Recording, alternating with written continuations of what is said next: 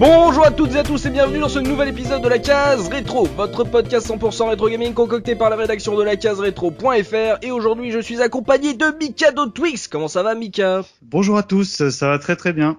Vous avez remarqué qu'il n'a fait aucune imitation euh, oui. pour ce podcast. Ah, attendez, c'est le podcast de la maturité, Mika. Euh, bonsoir, je m'appelle Jafar et je serai votre host pour la soirée. Et voilà, ça casse tout. mais, mais en fait, j'ai qu'une seule voix et c'est toujours la même. Alors, c'est un peu naze à chaque fois. C'est ça, le, mec est imitateur, mais il imite toujours avec la même voix. Là, là, je fais juste Jafar et euh, voilà, c'est tout. Il y a également Looping, quand ça, Looping? Salut les gars, ça va très très bien notre bon professeur Oz. Comment allez-vous, professeur? Aïe, ça va mal moi? Voilà, vache Ça commence très dur, ça commence très dur. Et euh, aujourd'hui, messieurs, on a la chance d'avoir un invité puisque nous avons un autre animateur. Rappelez-vous, j'aime bien euh, hoster d'autres animateurs histoire euh, de me prendre la honte. Et on a encore une voix suave dans le dans le casting de la case rétro puisqu'en VIP nous avons JK de ZQSD.fr. Salut JK Bonsoir, je tiens à dire qu'après une blague telle que l'a fait le professeur Rouge, je sais pas si je vais pouvoir rester. Hein, oui, mais bon, je, je vais rester. Bah, merci de l'invitation, en tout cas, ça me fait très plaisir. Ouais, mais le, ce qui nous fait plaisir, c'est en fait que t'es vraiment accepté l'invitation en fait. C'est euh, ah bah, euh, on a pu entendre là, euh, il y a pas longtemps que t'as dit que tu écoutais la case rétro, donc déjà pour nous c'est c'est genre surprise. Ah bon? Ah super. Bah, ouais, euh, c'est surprise que vous écoutiez ZQSD, donc. Euh... on est on est ravi de te recevoir. donc on aime bien inviter d'autres podcasteurs histoire d'échanger, puisque nous ne sommes pas en concurrence, donc c'est bien de, de parler, d'échanger les souvenirs. C'est un peu le le fil rouge de la case rétro. rapidement. Vu qu'on n'a pas d'argent, on n'est pas en concurrence. Exactement. Quand il n'y a pas d'argent sur la table, c'est bizarre, on est tous copains. Euh, pour ceux qui ne te connaissent pas, donc déjà écoutez ZQSD, c'est un super podcast sur les jeux PC, euh, mais aussi tu es un ancien de joystick. Euh, oui, tout à fait. Bah, joystick, justement, ZQSD a été plus ou moins fondé sur les, les cendres de joystick puisque c'est plus ou moins la même équipe. Mm. Et après, une partie de cette équipe a fait le magazine JV euh, qui, est, euh, qui, est, qui, est, sorti là depuis le début de l'année. Euh, exactement, donc ancien de Joy et puis ancien aussi de, de JVN.com, malheureusement. Enfin, mais, je, je, fais un, un, petit coucou à, tous mes anciens collègues, Rodolphe, Manu, notamment Mika, etc. de JVN parce que le site s'arrête. Et c'est bien triste, mais ils sont ils sont passés par tellement de choses et euh, bon bah malheureusement ça s'arrête. Euh, c'était malheureusement pas très surprenant, mais euh, c'est c'est un peu dommage. Ah ouais, c'est qu'on a lu. Si vous avez pas suivi que JVN s'arrête parce qu'il voulait, il voulait pas fonctionner forcément grâce à la pub. Il voulait chercher un, un repreneur, on va dire, de médias. Et ça n'a pas marché. Ils ont eu le courage en fait de se dire, on évite de d'essayer de survivre et on arrête tout maintenant. Mm. Ouais, puis ils ont essayé une, une, éditoriale un peu différente où ils étaient vraiment hyper transparents avec euh, avec les avec, avec les lecteurs. Ils, hmm. ils, voilà, ils expliquaient vraiment comment ils fonctionnaient et bon bah c'est difficile quand après tout ce qu'ils ont vécu, bon bah, c'était ça n'a pas été évident. Quoi. Mm. Et comme tu l'as dit, une partie donc du podcast ZQSD a créé JV le Mag, qui est euh, pour moi le, mais enfin vous m'avez, enfin cette équipe m'a donné envie, euh, m'a donné le goût, me redonné le goût du papier. Ouais. Euh, mm, mm. ah, ils font, totalement ils font effectivement du, ils font effectivement du super boulot et euh, enfin moi je travaille pas pour JV, mais mais évidemment je les soutiens, je les soutiens à fond et et mais c'est marrant parce qu'en fait on est plusieurs à travailler donc à écrire sur le mag et on, enfin à écrire sur le mag à faire le podcast pardon et on, il y, en a qui travaillent pour Video Gamer, d'autres qui travaillent pour JV, donc bon peu importe la concurrence dans ces moments-là, on est tous ensemble. Et, vous montre un peu la différence de CV entre ZQSD et la case rétro, vous voyez un peu. voilà, c'est juste, c'est juste d'anciens journalistes copains qui sont devenus potes, euh, voilà, qui décident de faire un podcast. Hein. Ça va pas plus loin. Mais un très bon podcast. Hein. on est plusieurs entre caseurs à, l'écouter régulièrement, un podcast sur les, jeux PC. Donc euh, vous, chers caseurs, si vous écoutez ce podcast et vous, vous ne connaissez pas ZQSD, n'hésitez pas à vous procurer leur dernier numéro. Je crois que c'est le numéro 10. Euh... Ah, c'est le 11. Euh, j'ai un doute. Non, c'est le 10. C'est le 10. Je crois que c'est le 10. Ouais, c'est le 10. Et effectivement, le, le, le prochain arrive euh, tout début avril normalement. Euh, on, malheureusement, on a on, on fait qu'un podcast par mois parce qu'on a du mal à, se, à tous se réunir parce qu'on est 8 mm. on est, on de faire un podcast à 8 IRL, donc euh, forcément c'est pas évident, mais mais un par mois c'est le minimum et, et donc du coup on se marre bien. donc c'est essentiel. C'est une super ambiance, donc on vous le conseille franchement si vous aimez les podcasts. Et bah vous, tiens, vous êtes, au numéro 10, nous on a la chance aujourd'hui, c'est quand même notre numéro 50, et aujourd'hui pour fêter justement ce 50e podcast, on va parler du tout premier Prince of Persia, jeu de plateforme aventure évidemment de, de Jordan Mechner, euh, édité par euh, Brotherhood. C'est sorti à la base en 1989 sur Apple II. Ça a connu un nombre assez hallucinant, on va se le dire, de, de versions euh, qui ont fait qu'avec le temps, bah, les plus jeunes ont peut-être oublié que le tout premier Prince of Persia était initialement un jeu 8 bits sur l'Apple II. Et bah justement, messieurs, vous savez que j'aime bien savoir comment vous avez découvert les, les, jeux, les vieux jeux dont on parle sur la case rétro. Ça permet de se remettre immédiatement bah, dans le contexte. Alors pour ce Prince of Persia, non seulement bah, je vais vous demander quel fut votre tout premier contact avec ce jeu, mais surtout sur quelle plateforme, Mika? Eh ben moi je, je vais faire un peu mon soubi pour une fois parce que j'ai remarqué qu'il prenait un peu la parole euh, sur sa première fois. euh, bah alors, moi, en fait, ça va être long. Alors, alors, alors, ça va être long. Donc, je me suis entraîné. Euh, bah moi en fait, je l'ai connu chez un copain qui avait un, un super PC de la mort à l'époque, c'est ce qui était un 486 DX. Oh là, cheval de guerre. Ah ouais ouais, qui était et là il me dit regarde mon père parce que c'était c'était cet ordinateur à l'époque c'était celui des papas quoi. C'était regarde l'ordinateur de mon père quoi. Mmh. Et euh, il m'a installé euh, il a installé Prince of Persia mais il y a une clé euh, donc on n'a pas le droit d'y jouer mais en fait on a trouvé une ruse pour y jouer quand il n'y avait pas son père. Mmh. Et donc la première vraie découverte euh, c'était sur ça, j'avais trouvé ça waouh extraordinaire et tout. Euh, ah mais ça y est, on arrive euh, à ce qui se fait mieux en graphisme, on n'aura jamais mieux, l'animation au top, etc., etc.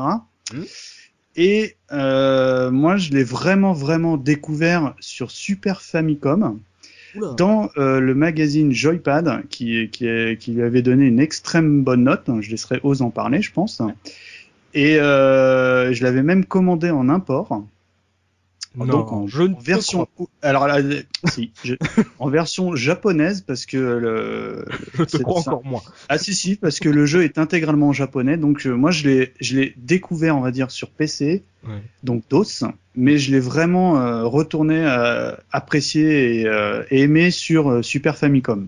D'accord, donc tu as joué en japonais, le temps que tu arrives à traduire, qu'il t'aurait été 30 minutes pour finir bah, le jeu. Bah, D'ailleurs, pour la petite anecdote, hein, euh, j'en sors une directe. Euh, là, on a fait les révisions avec Looping, oui. et j'ai compris seulement là, euh, la semaine dernière, qu'il y avait un mode training, parce qu'en japonais, je l'avais jamais cerné ce truc-là, quoi. D'accord. Voilà, absolument dispensable, mais il y a un mode training. Oui, c'est vrai, bah, c'est la Super NES, c'est la console des enfants. Ouais. Euh, looping, toi, ta première rencontre avec Prince of Persia, quelle plateforme? Alors moi c'était SNES aussi, mais je vais en fait moi j'ai connu le jeu euh, à travers euh, à l'époque on le voyait dans Micro Kids ouais. euh, sur les versions euh, Atari, voilà tout à fait.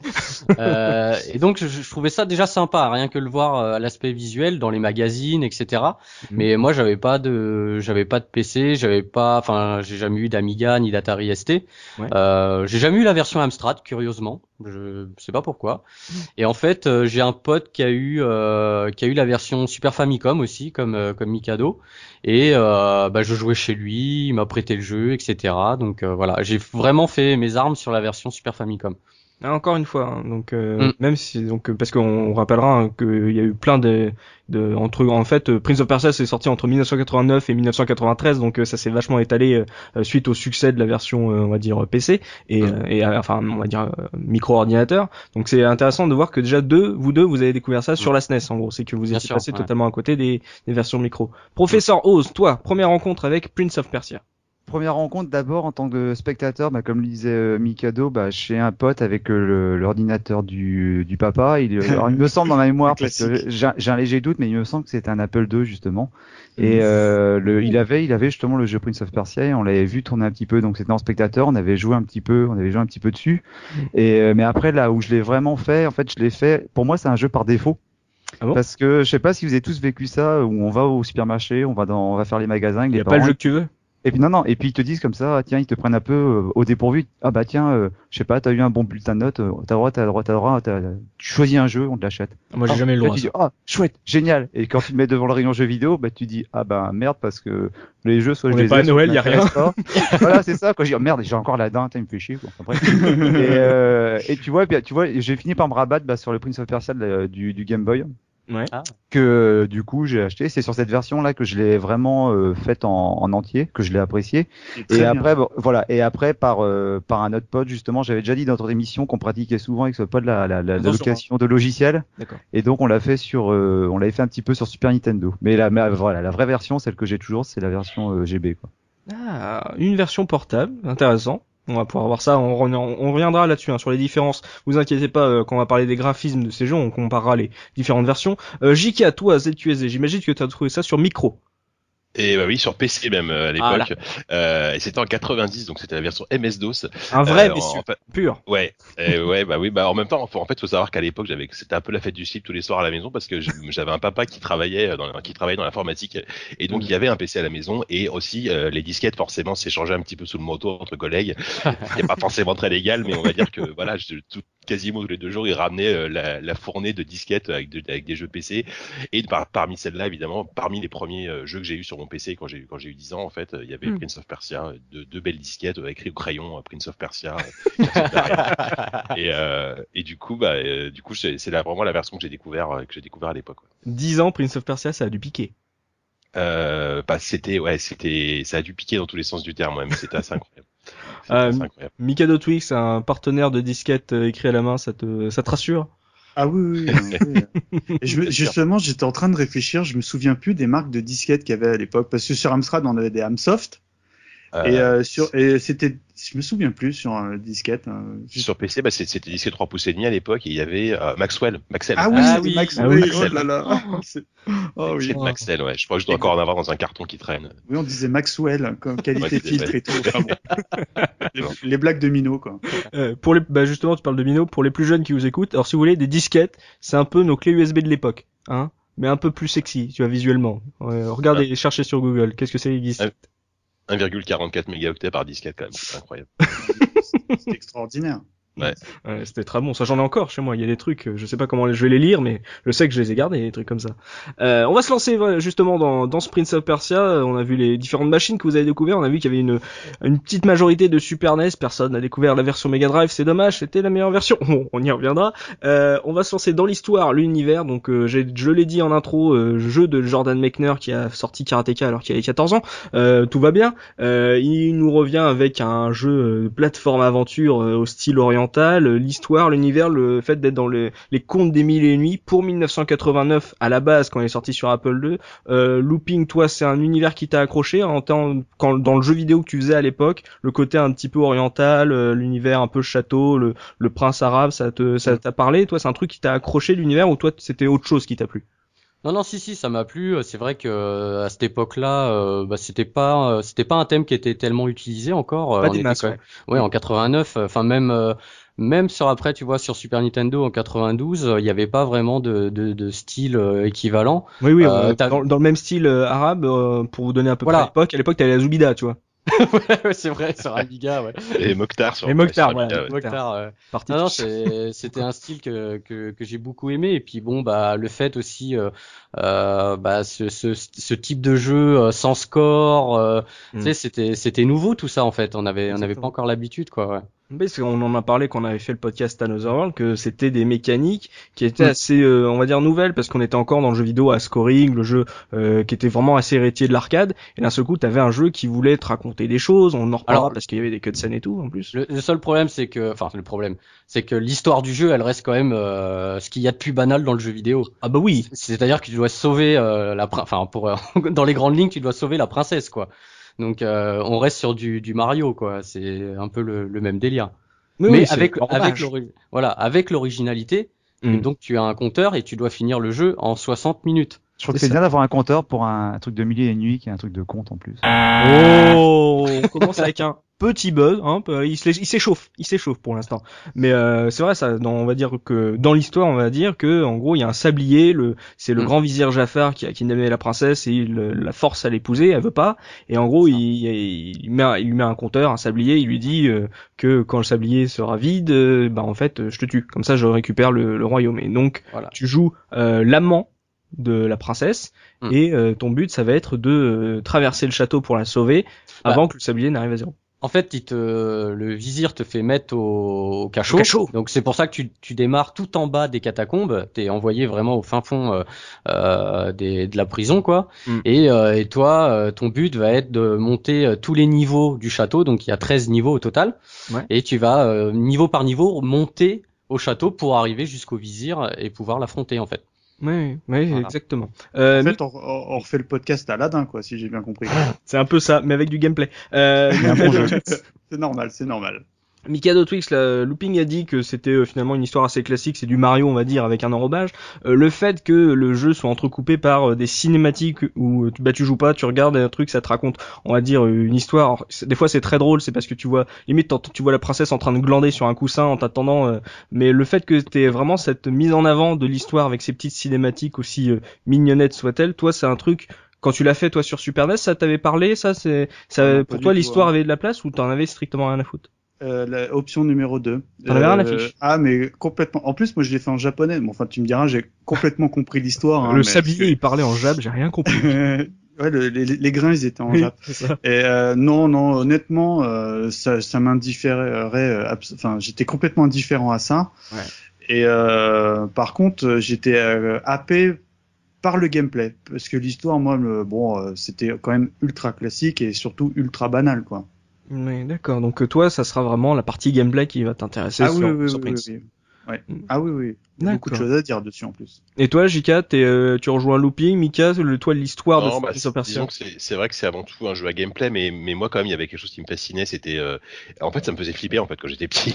Ah Parce que, enfin, voilà, quand on a 10 ans et qu'il y a ces espèces de pièges euh, affreux qui sortent des murs et qui te, qui te coupent en deux ou qui te transpercent, mm. euh, et ça, déjà, c'est pas rassurant. Et, je me souviens d'un moment, en fait, en fait, il y avait quand même un, une part, un côté hyper mystérieux dans, dans l'ambiance qui me plaisait bien.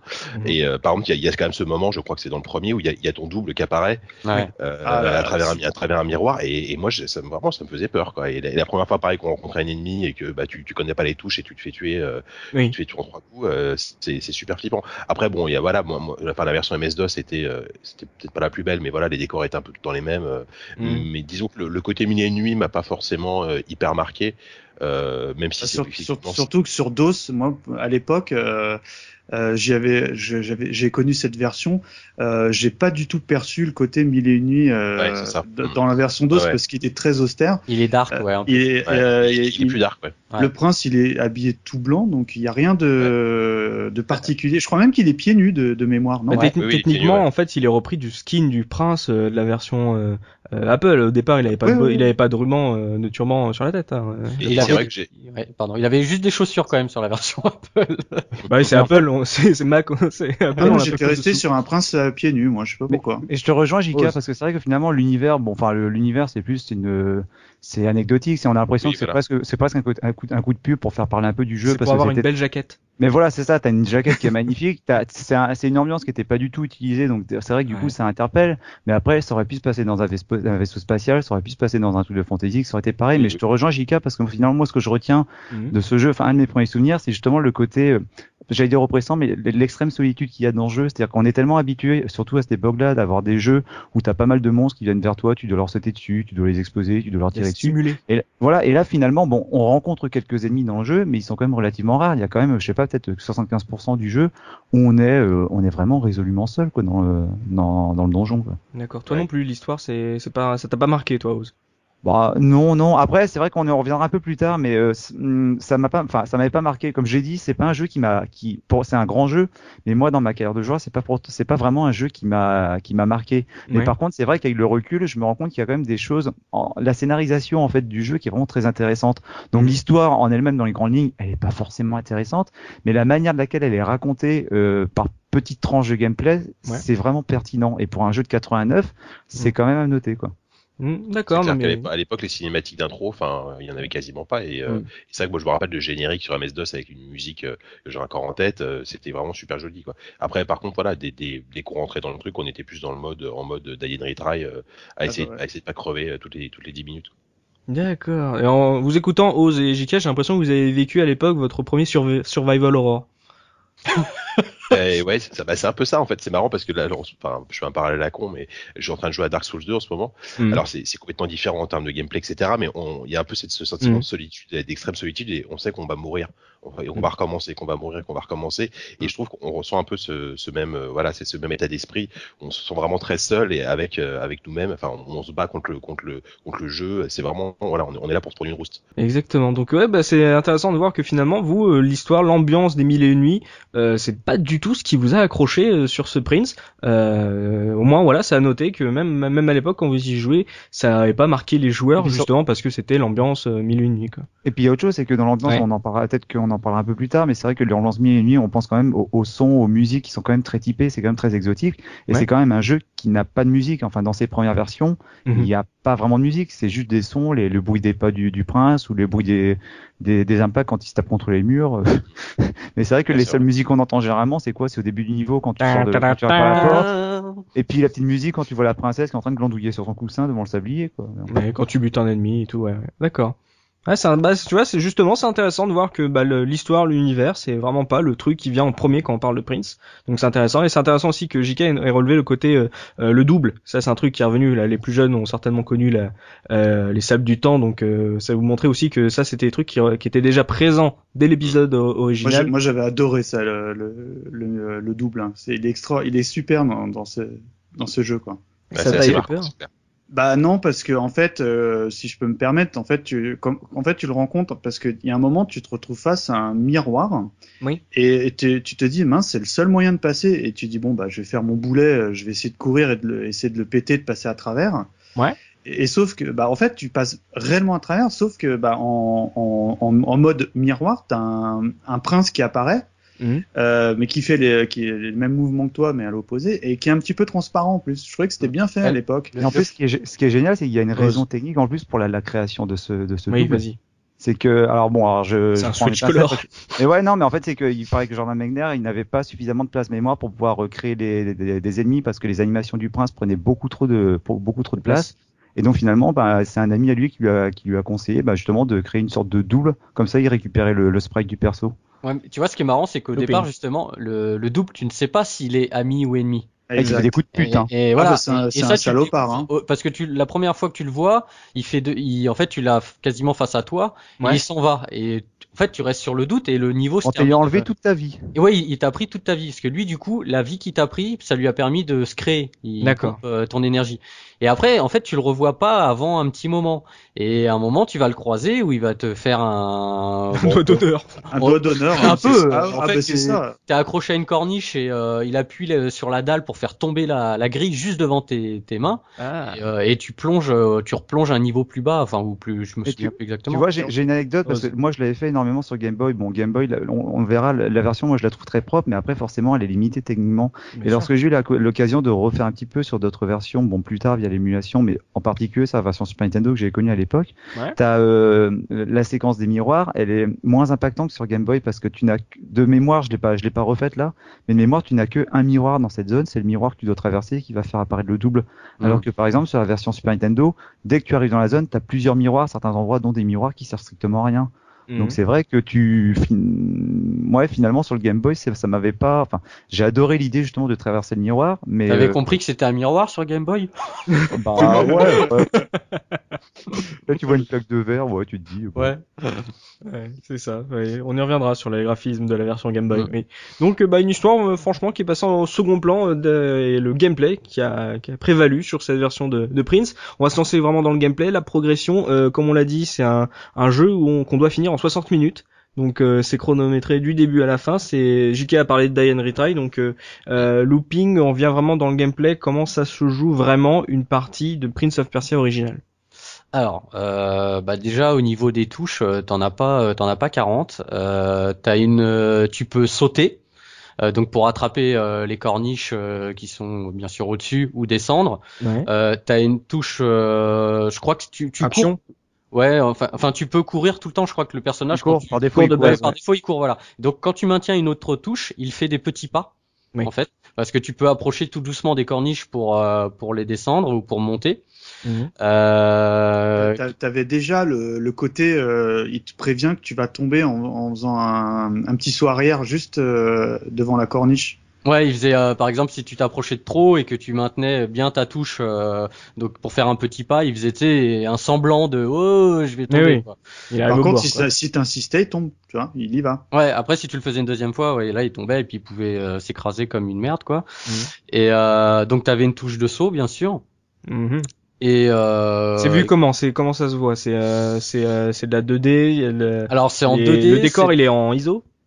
Non c'est non c'est de la 2D euh, pure et dure si je dis pas de bêtises non mais la représentation oui. du décor ah oui ah oui voilà, c'est voilà profondeur de une sol. profondeur un peu à la en perspective presque cavalière parce que c'est des angles c'est des angles de fuite à 45 degrés quoi oui oui c'est ça Ouais, c'est ça. Et en fait, tu progresses plan par plan.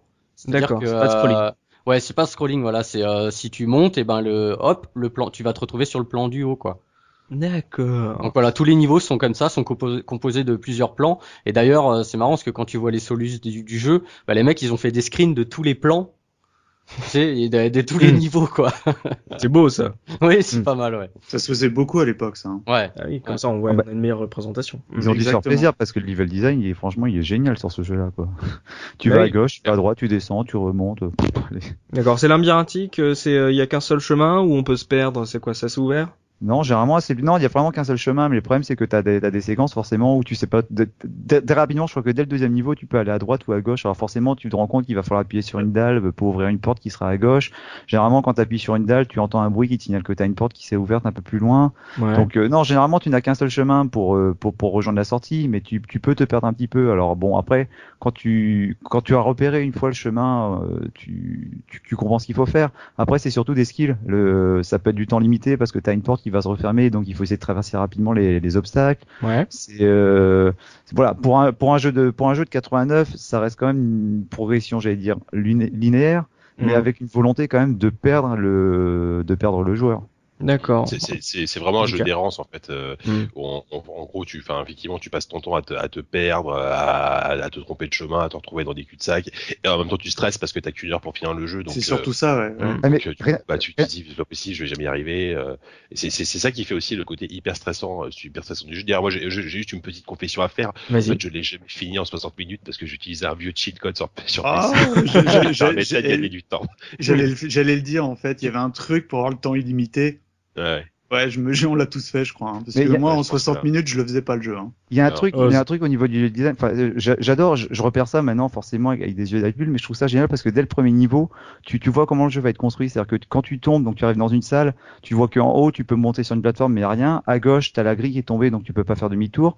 Et donc tu n'as pour choix que de descendre dans un trou où a priori il y a rien. Tu t'approches et en fait, alors je sais, non, tu vois le je sais plus si c'est des dalles qui tombent. Des dalles qui... Ouais, des dalles... En fait, c'est quand tu tombes. Quand en fait, on explique, euh, comme on l'a dit, looping dans l'histoire, c'est qu'on est emmené dans un cachot. Donc t'es dans ton cachot, et quand tu tombes de ta première plateforme, tu as les dalles qui tremblent parce que quand tu voilà. tombes, euh, après t'as les dalles qui font du bruit ou qui tremblent. Et en gros, tout ça, tout cette pro... ta ta cellule, en fait, c'est ce qu'on appelle le game flow. C'est comme le... tout début de Mario avec le le petit bloc euh, au bout, avec le champignon et tout. C'est une euh, une petite portion pour t'expliquer exactement tout ce que tu peux faire ce que je trouve génial, sauter, tu peux marcher et tout. Mm. Ce que je trouve génial, c'est justement, bah voilà, tu dis, c'est que quand tu vois, tu vois les dalles qui tremblent, tu vas comprendre que dans la suite du jeu, tu as des dalles justement qui vont trembler, tu vas, mm. il faudra, faudra, les faire tomber, ou alors il faudra faire attention quand tu passeras dessus. Ce que j'adore, c'est qu'une fois que tu as la, la, la, la, dalle qui est tombée, donc tu descends et tu as le choix entre aller à droite ou à gauche. Mon réflexe occidental, moi j'ai plutôt tendance à aller à droite.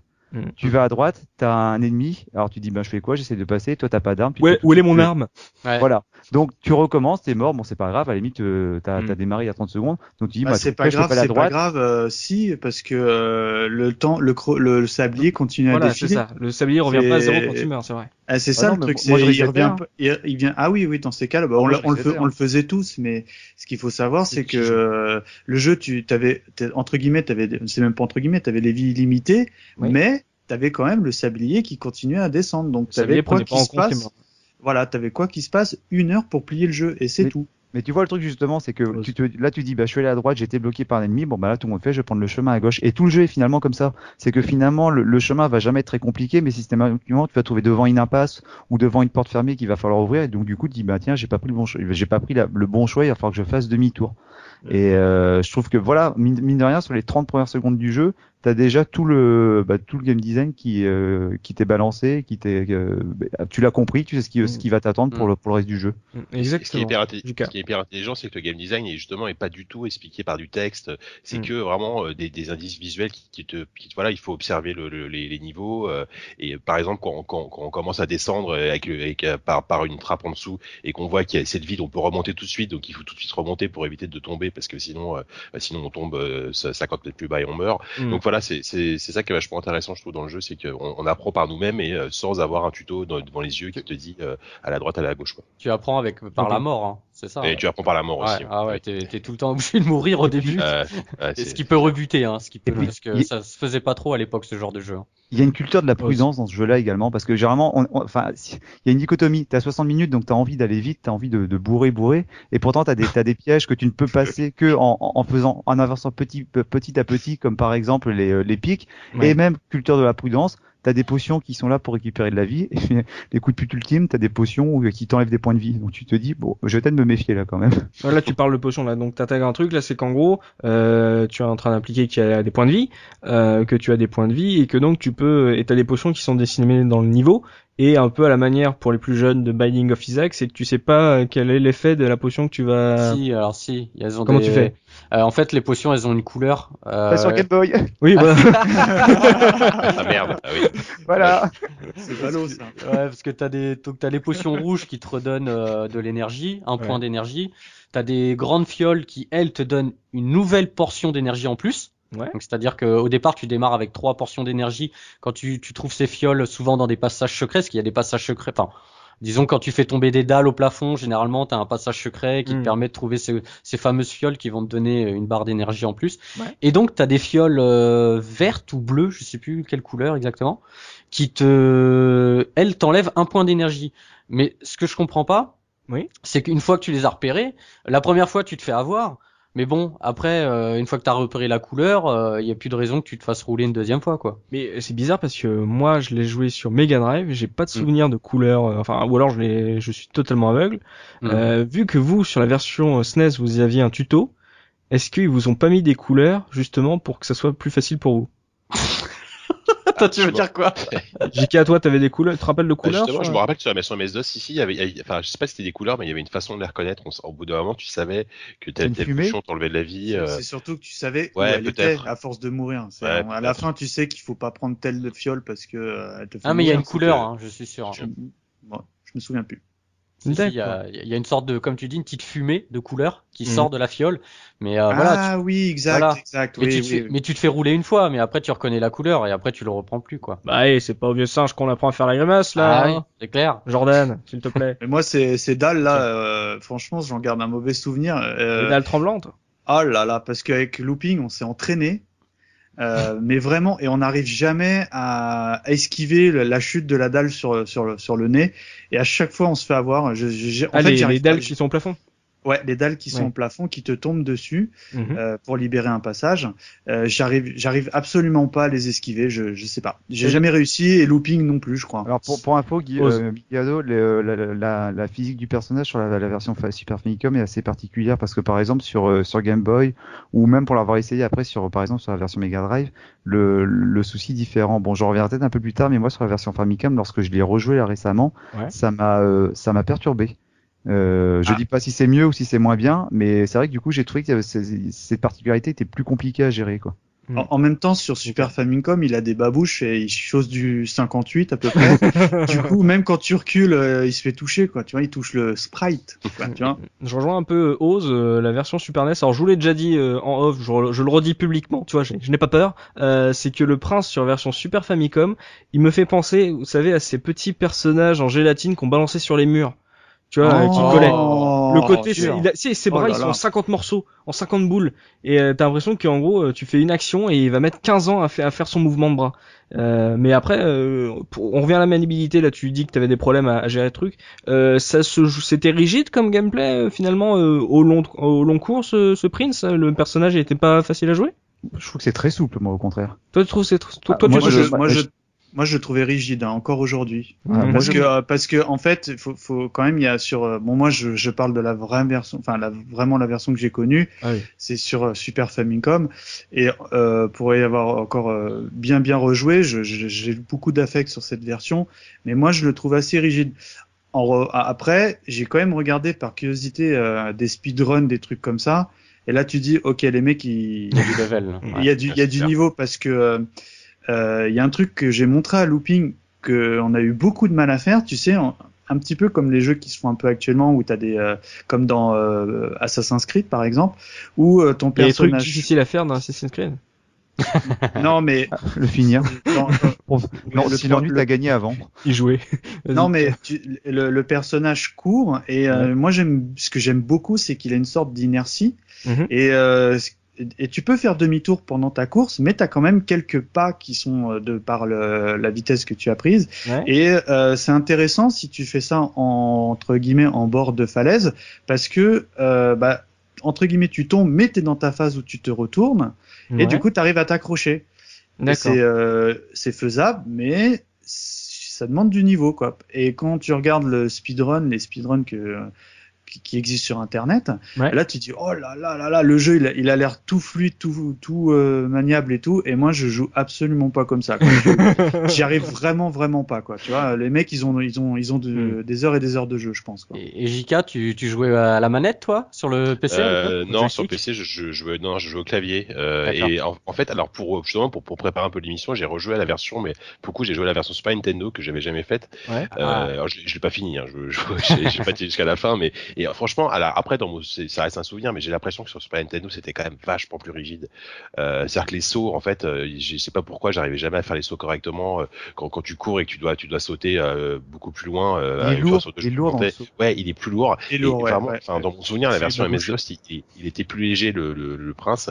Mm. Et, et bon, peut-être que j'étais plus habitué au clavier. Et, des choses comme ça mais, mais franchement là sur, sur la Super Nintendo je, enfin la, version Super Nintendo que j'ai faite la semaine dernière j'en ai chié. Alors je sais pas si c'est l'âge ou si c'est le, le gameplay mais euh, c'était pas évident. Euh, tu sais c'est surtout que c'était pas les mêmes développeurs parce que euh, Les, la version PC c'était euh, c'était je crois c'était un, un, portage du de la version Apple en fait. Et donc c'était fait sur la rotoscopie du, du frère de de Mechner. de Mechner ouais voilà. Et la version SNES elle a été refaite complètement par un studio qui est pas forcément forcément très connu. je crois, je crois que c'est Konami qui, faisait, qui a édité le. Ils l'ont édité, mais, mais, ouais, mais le dev, c'est le dev, c'est un, un, truc un peu obscur, je crois. D'accord. Et, euh, et du coup, bah voilà, ça va peut-être ressenti sur cette maniabilité, quoi. Ah, bah, ouais. Mm, mm. Non, mais alors moi, je veux, je veux connaître ta configuration de touche au clavier quand même. Euh, alors attends, parce que ZQSD. Ouais. non, mais, bah non, mais c'était à l'époque c'était touche fléchées tout simplement, c'est-à-dire tu euh, flèche du haut pour sauter, flèche du bas pour. Euh, et je crois, que, je crois que pour, pour, pour marcher c'était contrôle au majuscule ah. et, euh, et dans, dans les euh, dans les dans les combats à l'épée c'était la, flèche du haut pour euh, pour parer et contrôle je crois pour taper tout, simplement quoi. Mais, maintenant que tu dis, c'est vrai que sur DOS, moi j'avais chez le copain, il avait pas de manette vu que c'était l'ordinateur du papa. Ouais. Euh, évidemment qu'il n'y avait pas de manette. Et euh, on, on, était, euh, on, sans pitié, on le faisait au clavier. Quoi. Alors aujourd'hui, moi, je trouverais ça impensable pour ce genre de jeu, quoi. Bah, ça, clair. Bah, non mais le problème c'est qu'à l'époque en 90 les, les, manettes sur PC c'était les Quick Joy là. ah, oui, Alors imagine jouer à Prince of Persia avec ça quoi, ça doit être hmm. coton quoi. Ou alors avec une manette Master System, tu vois. Oui, voilà. Et encore. Mon hein. Dieu, ça doit être affreux. enfin, J'aime beaucoup la Master System, hein, c'est ma première console, mais là, je mm. pense que non, pas possible. Mais, mais du haut de tes, de tes 10 ans, JK a, a joué euh, euh, ce Prince of Persia, euh, même si t'as dit que la version DOS était un peu plus fluide que la version SNES, euh, c'était pas trop compliqué, le, tous ces pièges, tous ces sauts millimétrés, euh, les combats, le système de combat? Ouais, bah, oui, oui, ouais, c'était clairement super chaud. Mais comme je disais, effectivement, bon, des fois je trichais un petit peu, donc j'avais, je, augmentais le temps. Et, euh, et clairement, euh, je refaisais les niveaux en boucle. Et au bout d'un moment, tu connais les niveaux par cœur. Et, euh, mm tu sais qu'à tel moment il faut sauter sur telle dalle, mais même si tu vois pas l'écran, euh, l'écran qui est après, euh, les combats à l'épée, je me souviens que je, genre, enfin mon, mon grand plaisir c'était de, de, de, tuer Jafar, euh, c'était Jafar le, le, méchant, le, vizir à la fin là, euh, enfin, le, de, de, le tuer en, en, trois en trois coups parce que, enfin pas en trois coups mais rapidement parce que je commençais à maîtriser les parades. Euh, mm. Il y avait il y avait une sorte de fierté vraiment d'avoir d'être mort autant de fois et d'arriver à connaître le jeu, à connaître le jeu un peu par cœur. Je, je, pense au combat parce que c'est vrai que j'ai dit tout à l'heure que finalement on rencontrait peu d'ennemis dans le jeu, mais je trouvais que justement le, le, gameplay à l'épée était, était, intéressant. Bon, il fonctionne en deux cas, c'est que généralement quand tu tombes devant un ennemi, le, ton le prince dégaine automatiquement, et après tu as juste deux boutons, tu as un bouton qui te permet d'attaquer et puis un bouton mhm. qui te permet de contrer. En fait, finalement c'est un, un jeu d'escrime quoi. Et mm euh, c'est vrai, bon, le, les combats sont pas très durs à, moi j'aimais pas, hein. à, gérer. Moi, j'aimais pas non plus. Ouais. Mais oh ce que j'aime bien, continue. Ce que j'aime, mais ce que j'aime bien, c'est que les combats ne sont pas forcément tous indispensables. C'est-à-dire que tu as des ennemis, tu peux les tuer non pas avec l'épée, mais simplement quand tu les frappes et qu'ils contre, ils reculent. Donc tu as des ennemis que tu peux faire tomber dans des précipices ou les faire tomber dans des pièges et du coup, bah, ils mhm. meurent de manière euh, de manière indirecte. Et parfois, ce que je trouve même rigolo, c'est que tu peux, en t'approchant des ennemis, traverser. Du coup, les deux personnages permutent et toi après, bah, tu peux à la limite ramasser ton épée puis continuer ton chemin sans continuer le combat. Et euh, je trouvais ça très très malin. Et il y avait encore plus sournois, c'est quand euh, tu je pense aux fameuses portes là qui te hachent en, deux, ouais. où tu où tu permutais et le et le garde tu le poussais, tu le poussais et clac il se fait couper. T'aimais pas le système de combat toi? Non, je le j'aimais déjà pas à l'époque et j'ai encore moins aimé en préparant l'émission. Ah euh, je, je, je, sais pas, je je trouvais que c'était euh, plutôt même difficile. Oh.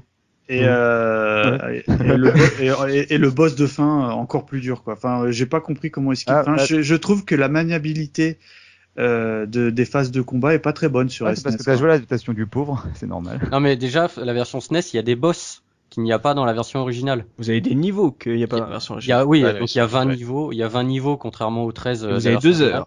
Ouais. On a deux heures et je te dis il y a des boss euh, à certains passages euh, du jeu et qui ont une barre d'énergie. Euh, si t'as pas ramassé ces fameuses fioles qui te rajoutent de l'énergie, mhm. c'est tendu. Hein. Ah ouais, c'est chaud. Hein. Franchement, c'est chaud. Et moi, moi, je suis mauvais. Oh Honnêtement, la version, la version NES, ça mériterait presque qu'on garde 10 minutes tout à l'heure pour en parler parce que franchement, elle est. Il y a moi, il y a plein de trucs qui font que je, suis très très froid par rapport par rapport à cette version. Mm. Mais tu vois, pour revenir sur les combats, moi, ce que je trouvais vraiment intéressant, c'est que t'as le système de contre. C'est con, mais on est en 89 dans combien de jeux du début de 89 ou des années 90 finalement tu peux contrer un adversaire oui, et, Panza, ah, non? Voilà, après il y a eu Karateka, Karateka en vrai, certes, mais ça se comptait sur les doigts d'une main, quoi. Mm. Mais oui, même, même le principe, l'ambiance, les cinématiques, il y avait plein de choses qui étaient nouvelles, comme on l'a dit, le fait que ça soit un, un, jeu basé sur le scoring, mais sur, euh, on va dire, l'aventure, le, même le die, le die and retry, le fait que ça soit mis en avant euh, l'ambiance et le côté, euh, tu es le prince, va sauver ta princesse, et tu ne joues pas pour le score ou pour les ennemis, comme on l'a dit. Il y a plein de choses qui, mises tous ensemble, faisaient de ce Prince en 89 un titre quand même très original dans le, le giron du jeu vidéo de, de son époque. Donc c'est sûr que et les et même le système de, combat, le fait de, faire un truc d'escrime comme ça, euh, plutôt que euh, ton personnage qui slash, qui lâche euh, comme pas possible avec un bouton, les ennemis qui, va, qui vont dessus. Tu vois, on voit déjà qu'il y avait une idée un peu plus, une idée différente, on va dire, par rapport à ce qui se faisait à l'époque. Hein. C'est un jeu dont on a beaucoup parlé justement parce qu'on on le voit, on, puis on en reparlera dans les tests. L'animation, c'est vrai, c'est le, le, maître étalon pour pour ce jeu. Mais du coup, j'ai l'impression que c'est un peu l'arbre qui cache la forêt parce que du coup, il y a plein de petites qualités qui qui surgissent de ce jeu, de ce jeu des éclairs de génie et mhm. qu'on oublie de citer là. Bah, c'est vrai que voilà, moi pour pour moi, les systèmes de combat, après qu'on puisse l'aimer ou ne pas l'aimer, mais je trouve qu'il est il sort du lot par rapport à ce qu'il faisait à l'époque. Et puis comme j'ai dit tout à l'heure dans le level design, des trucs tout cons là, les plaques qui tombent là qu'on est censé éviter ou bien qu'on doit faire tomber pour faire apparaître des, des salles secrètes. Ce que je trouve génial, c'est que des fois ces plaques, tu peux faire, les faire tomber sur des mécanismes qui vont du coup ouvrir une porte un peu plus loin. Et des fois, t'es même, es même obligé. Des ouais. Fois. Mm. Mm. Oui, c'est ça, que t'as un euh, mécanisme qui n'est pas apparent, et en fait, c'est quand tu fais tomber une dalle dans un précipice, elle, la dalle en tombant, va appuyer sur le mécanisme. C'est ça. D'accord. Donc euh, c'est des trucs à apprendre par cœur finalement. Donc euh, ça, tu le devines pas. Donc, ah est-ce que finalement le côté die and retry, vous, pour vous, quand vous l'avez fait à l'époque, est-ce que sur un jeu où que tu dois terminer en une heure, le fait de devoir s'arrêter, recommencer, s'arrêter, recommencer, euh, que ça soit pas juste basé sur tes skills euh, euh, d'escalade et de, de fight, est-ce que c'était pour vous quand vous étiez jeune pas un peu trop chiant à faire? Est-ce que c'était pas juste, hein, mais il me faut la solution sur les genoux quoi? Ouais, c'était trop dur pour être honnête. Euh, moi, j'ai fait la version SNES, je l'ai jamais terminé. Je l'ai terminé. Alors si, on avait les codes, euh, donc tu pouvais. Mais bon, sur la version japonaise, je me souviens plus si les codes ils étaient en anglais ou en si c'était des des symboles japonais. donc mhm. dans ces cas-là, ça devait être un peu dur. Bah même là, pour refaire mes tests, euh, pour préparer l'émission. J'y ai rejoué. Euh, j'ai dû rentrer des codes de niveau pour aller plus loin. Parce qu'au bout d'un moment, moi, ça me fait craquer. Moi, je suis pas, je suis pas très bon dans ce genre de jeu où faut recommencer, mourir, recommencer, mourir, recommencer. Donc, au bout d'un moment, je vais le faire une fois, deux fois, trois fois. Tu sais, et puis, le problème, c'est que quand tu meurs, il n'y a pas de checkpoint. C'est que tu refais le niveau à zéro. Pas le checkpoint, maintenant il s'appelle F5 sur la PSP, mais oui, ah oui hein. en, quelque sorte. Hein. Mais, euh, sur un émulateur, c'est un bonheur de pouvoir de jouer Prince Moi, moi, je, moi, je rejoins, je, je, rejoins Looping aussi parce que euh, euh aujourd'hui, euh, moi par exemple, j'aime plus plus plus trop ce genre de jeu parce que euh, à l'époque, euh, ça m'avait pas rebuté, mais en revanche, je me souviens pas de l'avoir terminé. Donc, j'imagine qu'il y a un moment, bah, à force de perdre, de mourir, de, de reprendre, de recommencer, bah, tu t'en lasses. Et euh, bah tu tout simplement tu joues plus quoi. Tour de bah, table, qui l'a fini à l'époque? Moi je l'ai terminé, je l'ai terminé, mais je pense que mon game, mon, mon expérience a été sauvée par rapport au support sur lequel j'y ai joué, parce que finalement le jeu, quand j'ai dit de savoir que moi il m'avait pas marqué dans ma carrière de joueur, c'est parce que je pense que c'est un jeu, voilà, il est censé être fini en 60 minutes, euh, le, on va dire quand même le, le, jeu peut vite devenir lassant, c'est-à-dire que les zones sont toujours les mêmes, euh, as fait, tu fais 12 zones, tu, dès, dès les deux, deux trois premiers niveaux, t'as rencontré les principaux ennemis et les principaux obstacles. Sur, euh, Ouais, mais même, oui, mais même après finalement, et après c'est simplement celle d'esthétique, hein, Mikado, mais après t'as pas de gros changements, même sur, euh, hormis à la limite des couleurs sur, sur certaines versions, t'as pas de gros changements dans les dans les. les Regardez le rageux avec son Game Boy, hormis des couleurs. Non mais honnêtement, c'est pour ça. C'est, les bourgeois avec des couleurs. Des couleurs. C'est, pour ça que je dis, bah pour une fois c'est pas moi bourgeois le podcast, ça va. Quoi. non mais c'est pour ça que je dis que je pense que sur Game ça l'a sauvé parce que je trouve que c'est un jeu qui se prête bien finalement à, un game, à, à, des, à une expérience partitionnée, c'est-à-dire que moi comme j'y jouais sur Game Boy, j'y jouais des courtes sessions. Et ouais. euh, quand j'étais, bah voilà, quand j'étais mort une fois, je retenais où j'étais mort et puis je recommençais. Et euh, je pense que si, si j'avais dû y jouer sur console de salon ou sur un ordinateur, ouais, je me serais lassé très rapidement et je suis pas certain que je, je serais allé au, au, bout du jeu. D'accord. Et toi, Jika, tu l'as, tu l'as dit, t'as pas fini quand t'étais jeune. Alors si, si, si. Enfin, enfin, en fait, moi, je l'ai fini, mais euh, en utilisant les, les, codes pour avoir plus de temps, parce que sinon, je pense que j'aurais jamais terminé. Et mm. euh, mais en fait, mais, mais, mais, pour moi, en fait, j'y jouais plus, presque plus comme un jeu d'exploration plutôt que comme un jeu d'Ain Retry. Même si je mourrais, euh, étant donné que je me rajoutais tout le temps du temps parce que j'avais pas envie en fait de, de devoir recommencer à zéro. Mm. Euh, voilà, j'aimais bien me perdre, j'aimais bien un peu explorer le truc. Et, et c'est comme ça que vraiment j'ai plus ressenti le jeu comme une sorte de jeu d'exploration, euh, euh, comme, enfin, presque un ancêtre de Tomb Raider, tu vois, où tu, tu dois, voilà, Mm, tu pars, pars à droite, t'es tout seul, tu galères. Et euh, mais voilà, mais je l'ai, je l'ai fini en grand tricheur, donc euh, c'est ça compte pas. Et puis en parlant de Die Retry, il y a quand même des, des, des zones. Enfin, j'utilise souvent l'expression, je sais pas pourquoi je laisse ce soir des, des zones où t'as, as des coups de pute. C'est-à-dire que tout à l'heure les loopings dit que il y a pas de scrolling, c'est-à-dire que finalement tu passes d'écran en écran. Oui. Il y a quand même des, des, des, séquences où tu dois sauter sur le bord d'un écran pour atterrir sur une plateforme qui se trouve dans l'écran suivant. Oui, parce que dès le début tu... de l'écran suivant, en fait, t'as un précipice. Voilà, et en gros, tu fais un saut dans l'aveugle, c'est-à-dire que tu, des fois, t'es coincé dans le jeu, tu dis, bah, qu'est-ce que je dois faire? Bon, bah, tant pis, là, euh, bon, allons-y, euh, qu'est-ce que j'ai à perdre? Je vais sauter, puis on verra bien, quoi. Alors, bon, bah, 9 fois sur 10, tu, mm. tu t'écrases comme une merde parce que t'as sauté dans le vide, et puis, des fois, tu dis, ah, il y avait une plateforme, et tu t'écrases quand même parce que t'as pas pensé à t'accrocher à la plateforme, quoi. Oui, c'est ça, oui, bah, oui, c'est comme, c'est de l'apprentissage, en fait, c'est, euh, te dire, des petites surprises comme ça, ah, non, ah, bah, non, tant pis, on recommence. Ça, ça c'est un truc, c'est un, un truc que j'aimais bien, moi, parce que des fois, bah, tu, tu, tu, tu chutais, Ouais. Mais euh, ce qui était intéressant, c'est que si tu chutais de pas trop haut, euh, le prince euh, bah, ne, ne, mourait pas, mais il perdait quand même une fiole d'énergie. Et c'était bien ou pas bien, euh, selon les points de vue, mais pendant quelques secondes, euh, le temps qui, entre guillemets, récupère ses esprits, oui. et le prince est, est immobilisé. Et donc t'es es complètement vulnérable. Et je trouve ouais. que au, au, avec le recul, bah c'est intéressant parce que bah, si tu tombes par exemple dans, sur une plateforme inférieure où t'as un garde, enfin un garde, un soldat euh, euh, du, du, vizir qui vient t'attaquer, bah tu peux ouais. rien faire. Voilà. Ouais, et en plus, euh, en plus, je sais plus si c'est propre à toutes les versions, mais si t'arrives comme un gros boulet, un gros boulet sur le garde et que t'as pas dégainé, et c'est en fait tu dégaines dès que tu t'arrêtes. Voilà, et, et, ben il te plante direct. Tu peux avoir 12 fioles ou 20 fioles ou 30 fioles entre guillemets. Et ben tu meurs direct si t'as pas dégainé ton épée quoi. Mmh. Ça, Donc euh, ouais, je trouve que c'est intéressant parce que bah si tu, tu, tu cours comme un cabri et tu penses que tu vas l'esquiver, euh, il, il, te, il, te, plante direct et terminé d'un over. Ah, je vais lui mettre une mandale. Ah, mince. mince. Euh, tiens, j'ai une question là. On parle du jeu finir à 60 minutes et que visiblement vous l'aviez pas fini à l'époque, que ça devenait si, si, finalement. si, non mais que ça devenait lassant. Oui, mais Game Boy, j'en parle pas de Game Boy. Euh, non, bah, que ça ouais, devenait lassant. C'est pareil sur Game Boy que sur la plupart des autres versions. hein. C'est Oui, qu'on aurait pas sinon. t'as pas les couleurs.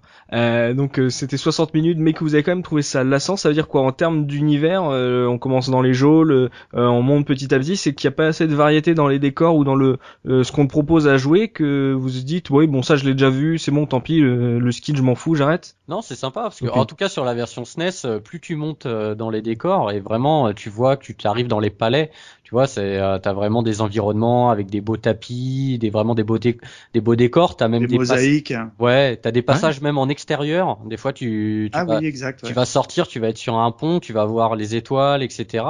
Euh, et même d'ailleurs quand la, sur la version SNES, quand ton fameux double te ferme la grille euh, devant toi, donc tu tombes et tu, tu te retrouves un peu dans les enfers. C'est-à-dire ton perso il change complètement de couleur, il est habillé tout en rouge. Et, euh, et, tu te retrouves dans une sorte de, de ouais les enfers, il y a des ouais. flammes et euh, les, les, ennemis c'est que des squelettes. Et, euh, et les squelettes, en fait, quand tu les tapes, ils tombent en tas d'os. Mhm. Et euh, ils peuvent, euh, tu sais, quelques secondes après, vroom, ils, revivent quoi. C'est c'est Jason et les Argonautes, quoi. Ouais, un peu, ça. ouais, c'est ça, ouais, Ouais. tout à fait, ouais. Ou Jason. C'est- Et euh, non, il y avait, euh, enfin moi en tout cas sur la version SNES, je crois que sur la version d'origine c'était un plus, il y avait pas tellement, enfin si, je crois que tu montais un peu dans les, dans le palais, mais ça c'était assez austère quand même euh, en règle générale, il me semble. D'accord, donc euh, toi JK, euh, le fait que en gros t'aies besoin de rajouter du temps, bon d'accord parce que c'était dur et que tu voyais euh, de l'exploration là-dedans plus que du, du jeu d'aventure, mais en termes de, de progression c'est un truc, euh, en fait on te donnait à manger assez souvent pour que tu dises ouais j'ai envie de voir ce qu'ils me proposent après ou finalement une fois que t'avais vu les trois premiers niveaux tu savais à quoi t'attendre?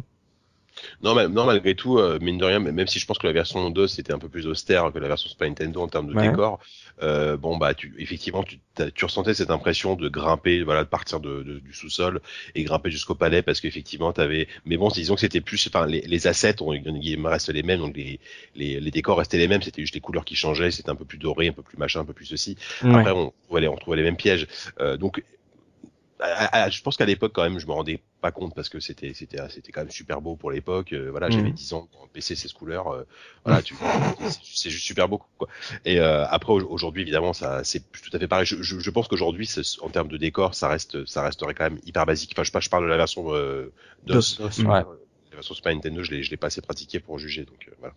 Vous aurez quand même noté que euh, en 1989 on pouvait trouver un jeu qui dure 60 minutes lassant, ce qui pourrait euh, rappeler certaines choses aux joueurs récents dernièrement. Oui, mais- Bah, c'est c'est c'est c'est une invitation au speedrun quasiment ce jeu à l'époque quoi Oui, ah oui, carrément. oui, oui, carrément. ouais, Et rien que le fait que tu commences le jeu et t'on dit il te reste 60 minutes, d'un seul coup t'as l'impression qu'il y a un boulet derrière toi et qu'il faut se mettre à courir quoi.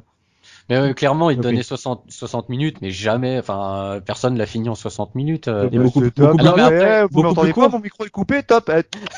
Oh. Non mais, Non mais il est beaucoup plus court. Bah euh, non, euh, moi, regarde, je l'ai jamais fini, donc euh, Ah, j'aurais pu avoir. toi tu veux euh, dire que c'est J'aurais impossible. pu avoir 300 minutes, ça m'aurait jamais suffi, quoi. Ose. Il est long à finir. Toi tu le finis en combien de temps?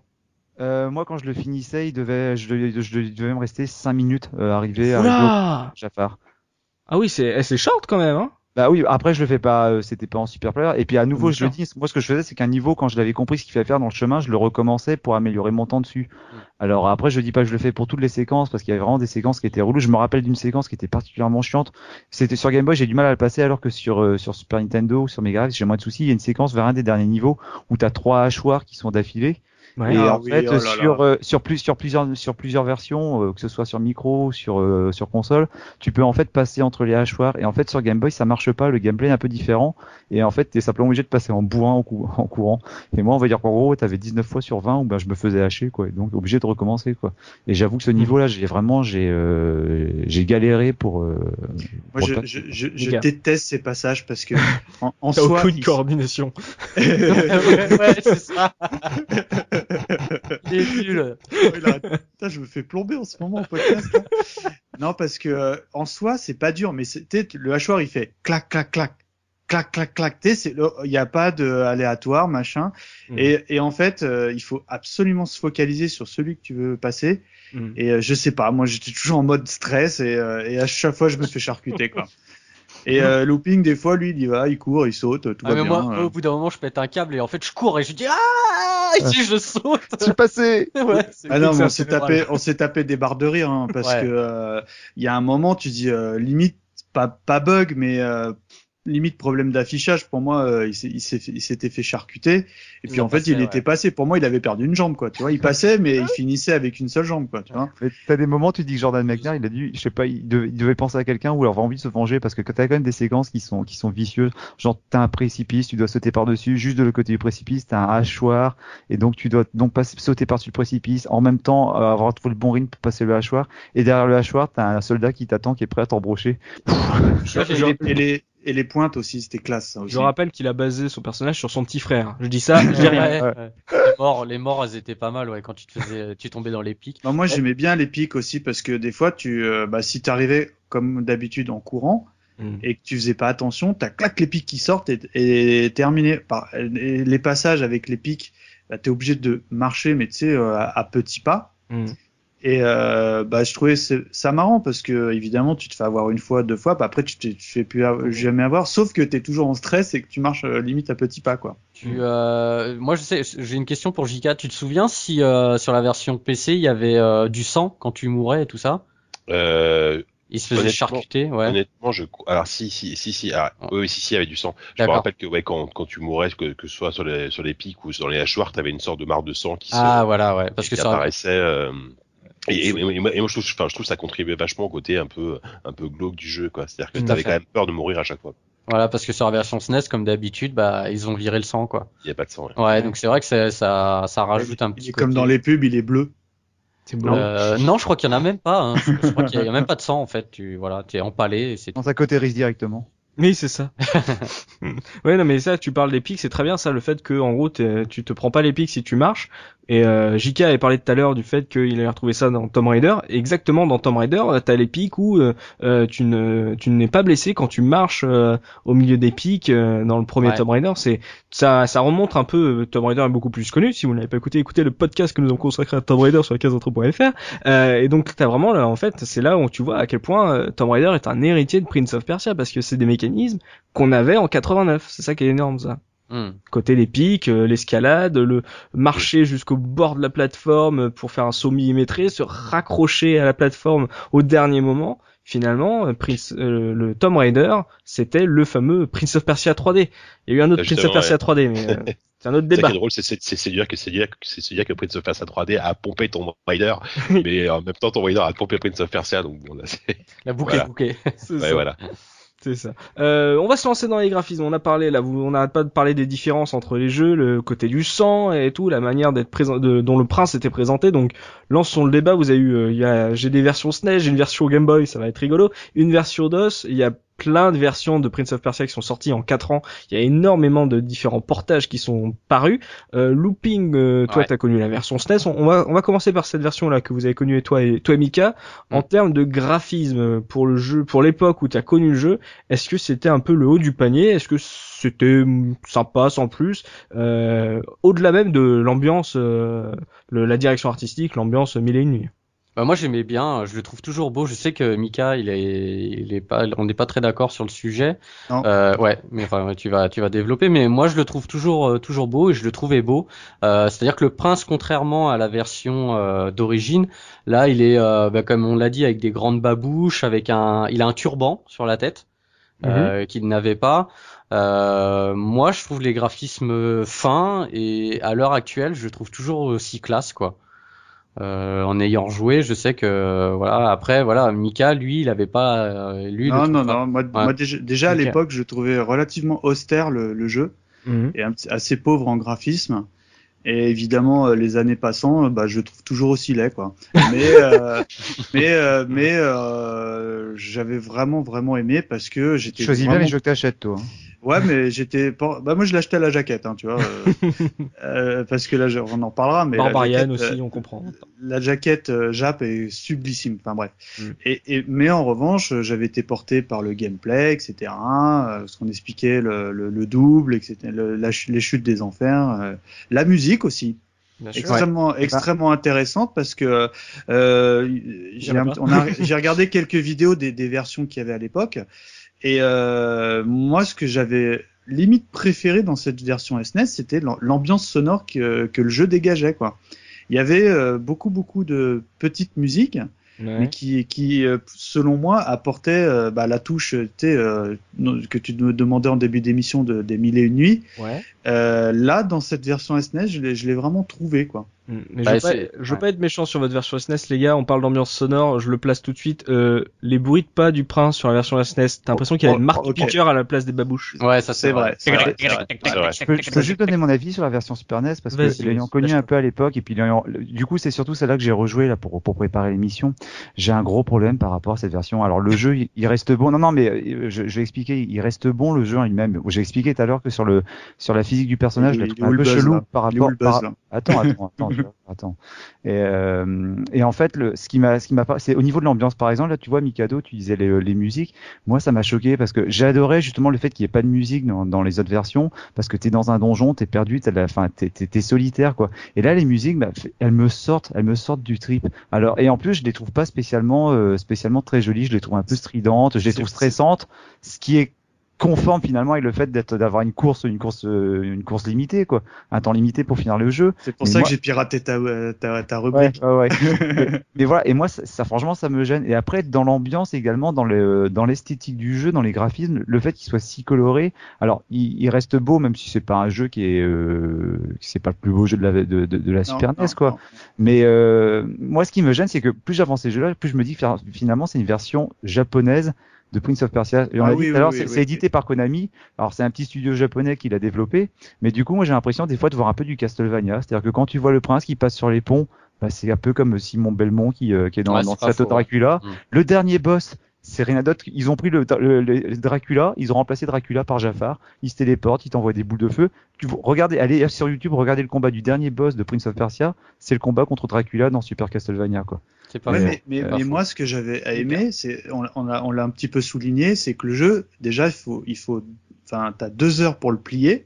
Donc euh, beaucoup d'ajouts par rapport à la version originale. Ouais, mais et, et on, on, on, le disait pas à l'époque, mais c'est un reboot euh, du jeu. C'est un vrai reboot quoi. Enfin non, pas un reboot, pardon, un remake, un, remake ouais. Mm. Et euh, moi, ce que j'avais adoré à l'époque, c'est que je connaissais, bon, j'avais un peu joué chez le copain, donc je connaissais surtout, on va dire, le premier niveau. Mhm. Et dès le premier niveau, euh, bon, au niveau des, des graphismes, c'est un petit peu plus euh, fouillis euh, euh, et, détaillé que les versions DOS, entre guillemets. Et dès le premier niveau, bah, l'épée, elle est plus au même endroit. C'est-à-dire que, grosso modo, l'épée, tu la, tu la récupères, on va dire, au bout de la troisième ou quatrième, enfin, au bout du troisième ou quatrième écran. Et là, bah, tu dis, oh, bah, il n'y a pas d'épée, je dois continuer. Et en fait, tu dois descendre encore plus bas du, du niveau où tu pensais être au plus bas. Et tu repasses des couloirs en dessous pour aller chercher cette épée qui est au fin fond d'une grotte où tu vois des cadavres et tout. Moi, j'avais trouvé ça génialissime à l'époque. Un, un, un, ajout génialissime, trois pièces de plus. Non mais non mais tous non, les niveaux sont agrandis. Et voilà, euh, j'ai une petite anecdote par rapport à ça, c'est que Jordan euh, McNair, il a dit que euh, en jouant à la version Super Nintendo, il s'était perdu dans le jeu. ah ouais, ouais. Donc tu vois, bon. pour moi c'est pas forcément une qualité, hein, parce que quand j'ai vu le jeu au début, quand il te dit 120 minutes, ça, ça m'a surpris. Je me mm. suis dit, attends, déjà que je me lassais au bout de 60 minutes. ah non, mais franchement, et du coup j'ai essayé de le, je le faire. Bon, je suis pas arrivé jusqu'à jusqu'à la fin, je, mais parce que franchement, il y a un moment, j'ai commencé à m'ennuyer sur le jeu, quoi. Je le trouve trop long, quoi. C'est ouais, possible. Mais voilà, j'avoue, hein, j'avoue. Hein. Même, il y, a des nouveaux pièges, mais finalement, t'as des pièges vers les, les derniers niveaux, t'as des flammes, c'est rien d'autre que des hachoirs qui sont inversés. Euh, t'as l'impression qu'ils poussent le jeu, ils le font plus long simplement pour dire qu'ils ont rajouté des niveaux, hmm. mais finalement ça en valait, ça en valait pas la peine quoi. Le jeu, le jeu original. la cartouche SNES. Ouais, bah ouais. Ah, mais c'était vendeur à l'époque ça, tu vois. oui, mais c'est comme on, le dit souvent que fallait mettre euh, euh de quoi, euh, enfin fallait quelque chose qui vale le prix de la cartouche, et justement acheter du contenu, que ça soit juste trois pièces de plus pour atteindre l'épée ou des trucs comme ça quoi. JK, toi la version DOS, c'est un peu plus proche de la version originale Apple II, donc t'as pas un prince avec un turban et tout. Euh, ouais, non, t'as un prince habillé de tout, tout, tout de blanc, c'est une sorte de mm. Eddie Barclay. Euh. oh, ça casse effectivement, les pieds nus. En fait, justement, j'étais en train de, de, de, voir une vidéo YouTube là pendant que vous parliez pour me remémorer la version DOS. Et en fait, c'est vrai que c'est quand même super basique. Enfin, ça, ça reste joli parce qu'il y avait un truc, mais là, c'est vraiment les, les, les, textures au fond, enfin, dans, les murs, c'est tout noir. Il y a mm. juste, voilà, c'est juste les couleurs qui changent. En fait, on passe de, on passe d'un donjon euh, bleu à, à des sortes de, de palais euh, doré quoi. Mhm. Et euh, mais il y a il y avait une sorte de charme, voilà, une sorte de d'austérité qui donnait, je, je, pense, un côté plus solitaire, moins moins fast, moins euh, moins coloré, moins moins japonais, peut-être, j'en sais rien, tu vois, par rapport à par rapport à la version Super Nintendo, qui objectivement est plus jolie en termes de technique pure, mhm. mais euh, j'ai j'ai l'impression que la version DOS et, Apple II, je pense, colle plus euh, à l'ambiance qu'a voulu donner Mechner à l'époque, voilà, ce côté vraiment, t'es tout seul, débarre-toi et tu, tu vas mourir. Moi, je trouve, je trouve, que la version, euh, enfin DOS par exemple, je trouve que l'animation du personnage est mieux faite que sur la version SNES par contre. Ouais, ouais, je, trouve que le personnage vraiment, là, tu, tu vois vraiment euh, le, la motion, enfin la motion capture, la rotoscopie. Tu vois vraiment, t'as l'impression d'avoir un, un, vrai, un vrai homme qui, qui, qui bouge quoi. Mais il y a pas que, il y a pas que l'animation parce que je dis vraiment sur la version Super NES, moi ça m'a surpris parce que j'étais tellement habitué sur, sur, sur le Game Boy finalement à savoir quand il faut faire un grand saut, à quel moment tu dois sauter pour pas tomber dans, dans un précipice. Mhm. Là, plusieurs fois, j'ai dû m'y reprendre parce que mes repères étaient complètement, euh, complètement, complètement faussés Même chose quand Mikado, quand t'as dit justement que le personnage court et puis quand tu veux le faire demi-tour, il y a toujours un petit mouvement où tu le vois qui freine mm. et qui repart en arrière. Là, ce mouvement, j'ai du mal à le gérer sur la version Super NES, quoi. J'ai l'impression que le gameplay a été rendu peut-être un peu plus dynamique. Alors, peut-être, je sais pas, parce que c'est du coup, c'est adapté, je sais pas, au public japonais, mais du coup, ça s'y prête pas. Euh, pour moi, il y a, y a, un truc, il y a un truc qui cloche vraiment sur cette version. Par contre, par contre, ça s'y prête à mort pour les speedrunners, hein, parce que euh, ouais. C'est là pour le coup, quoi, si tu es très très bon, euh, t'as moyen de t'amuser quand même. Hein. Et Ose, ta version Game Boy, ça vaut quoi graphiquement? Mais c'est une bonne version, franchement. Alors graphiquement, il y a de l'animation là-dedans? Alors l'animation déjà, bah forcément c'est extrêmement épuré parce que les, les décors, euh, t'as pas besoin, tu as les, as les pierres, t'as les dalles, mais je trouve que du coup le, le jeu gagne énormément en, en, lisibilité. On en parlera un petit peu plus tard dans une des rubriques en, fin d'émission. Ouais. je trouve que le jeu il gagne justement sur cette version Game Boy parce que finalement tout ce qui est accessoire euh, a été a été dégagé bah, pour des raisons évidemment techniques sur le, sur la, la, la portable de, de, Nintendo. Et du coup tu ne gardes que l'essentiel. Et du coup le jeu d'animation bah elle, elle, a rien à envier finalement aux versions aux versions micro. Bon j'exagère un petit peu mais franchement c'est de la très belle animation pour pour, pour le Game Boy. Et après le jeu bah il est il est souple il est clair il est lisible. Euh, moi franchement j'étais très enfin quand je disais que je faisais des petites sessions dessus je m'ennuyais pas sur ces petites sessions là le, le jeu, je trouve qu'il fonctionne bien. C'est un bon portage. D'accord. Et euh, c'est un portage quoi de la version Apple II euh? Ton personnage, il a, il a pas de, il a pas de turban. Non, non, non, c'est une ah version super euh, simple. C'est une version entre guillemets d'os sur Game Boy quoi. Ah ouais non et là il souffre pas en détail hein. T'as pas de t'as pas de, de, torche accrochée au mur derrière. T'as pas je sais même plus s'il a un turban ou quoi que ce soit. Non non non non non. non, il, est, il, est, de base hein. Il est, il de comme base, la hein. version comme la version originale. Ouais. D'accord. Oui parce que là on parle de la version originale. Qui a vu tourner la version Apple II bah, euh, bah, toi t'écoutes vachement le Oh, elle, quoi. elle, est- elle est, Elle elle de la est- gueule. elle est raide. Ah ouais, elle est raide. elle, elle pique, elle pique. Hein. Ouais. Aujourd'hui, là, euh, elle pique. Hein. Par contre, moi, j'ai vraiment une mention spéciale. J'ai découvert la, la version Macintosh, Oui. donc la version Mac qui est sortie en 92 euh, et qui ressent. Et c'est marrant, c'est un mélange entre le Prince of Persia 1 et Prince of Persia 2. Ouais, ouais. Et il a, même- il a la même couleur que dans le 2 avec le turban et tout. Et je la trouve magnifique cette version. Merci. Vraiment, je, je vous conseille. Ouais, la version Mac de 92, euh, je vous la conseille. euh, j'ai été très surpris, je connaissais pas. Euh, ça ressemble un peu à la version Mega Drive. D'ailleurs, oh, je suis étonné que t'aies pas fait la version Bah Mega oui. Bah, pourquoi j'aurais fait la version Mega Drive alors que j'avais la version euh, Game Boy? J'ai dit. hein, Oh, non, non, non, mais Ça, c'est honnêtement, un troll, ça, eh, grave. Ah oui. Non, j'ai dit en début d'émission, pour moi c'est un jeu par défaut, c'est pas un jeu que je serais allé acheter, je l'ai acheté parce que mes parents m'avaient proposé d'aller acheter, euh, d'acheter un jeu, ça me faisait chier de sortir du magasin et bien vite, donc j'ai choisi ça par défaut.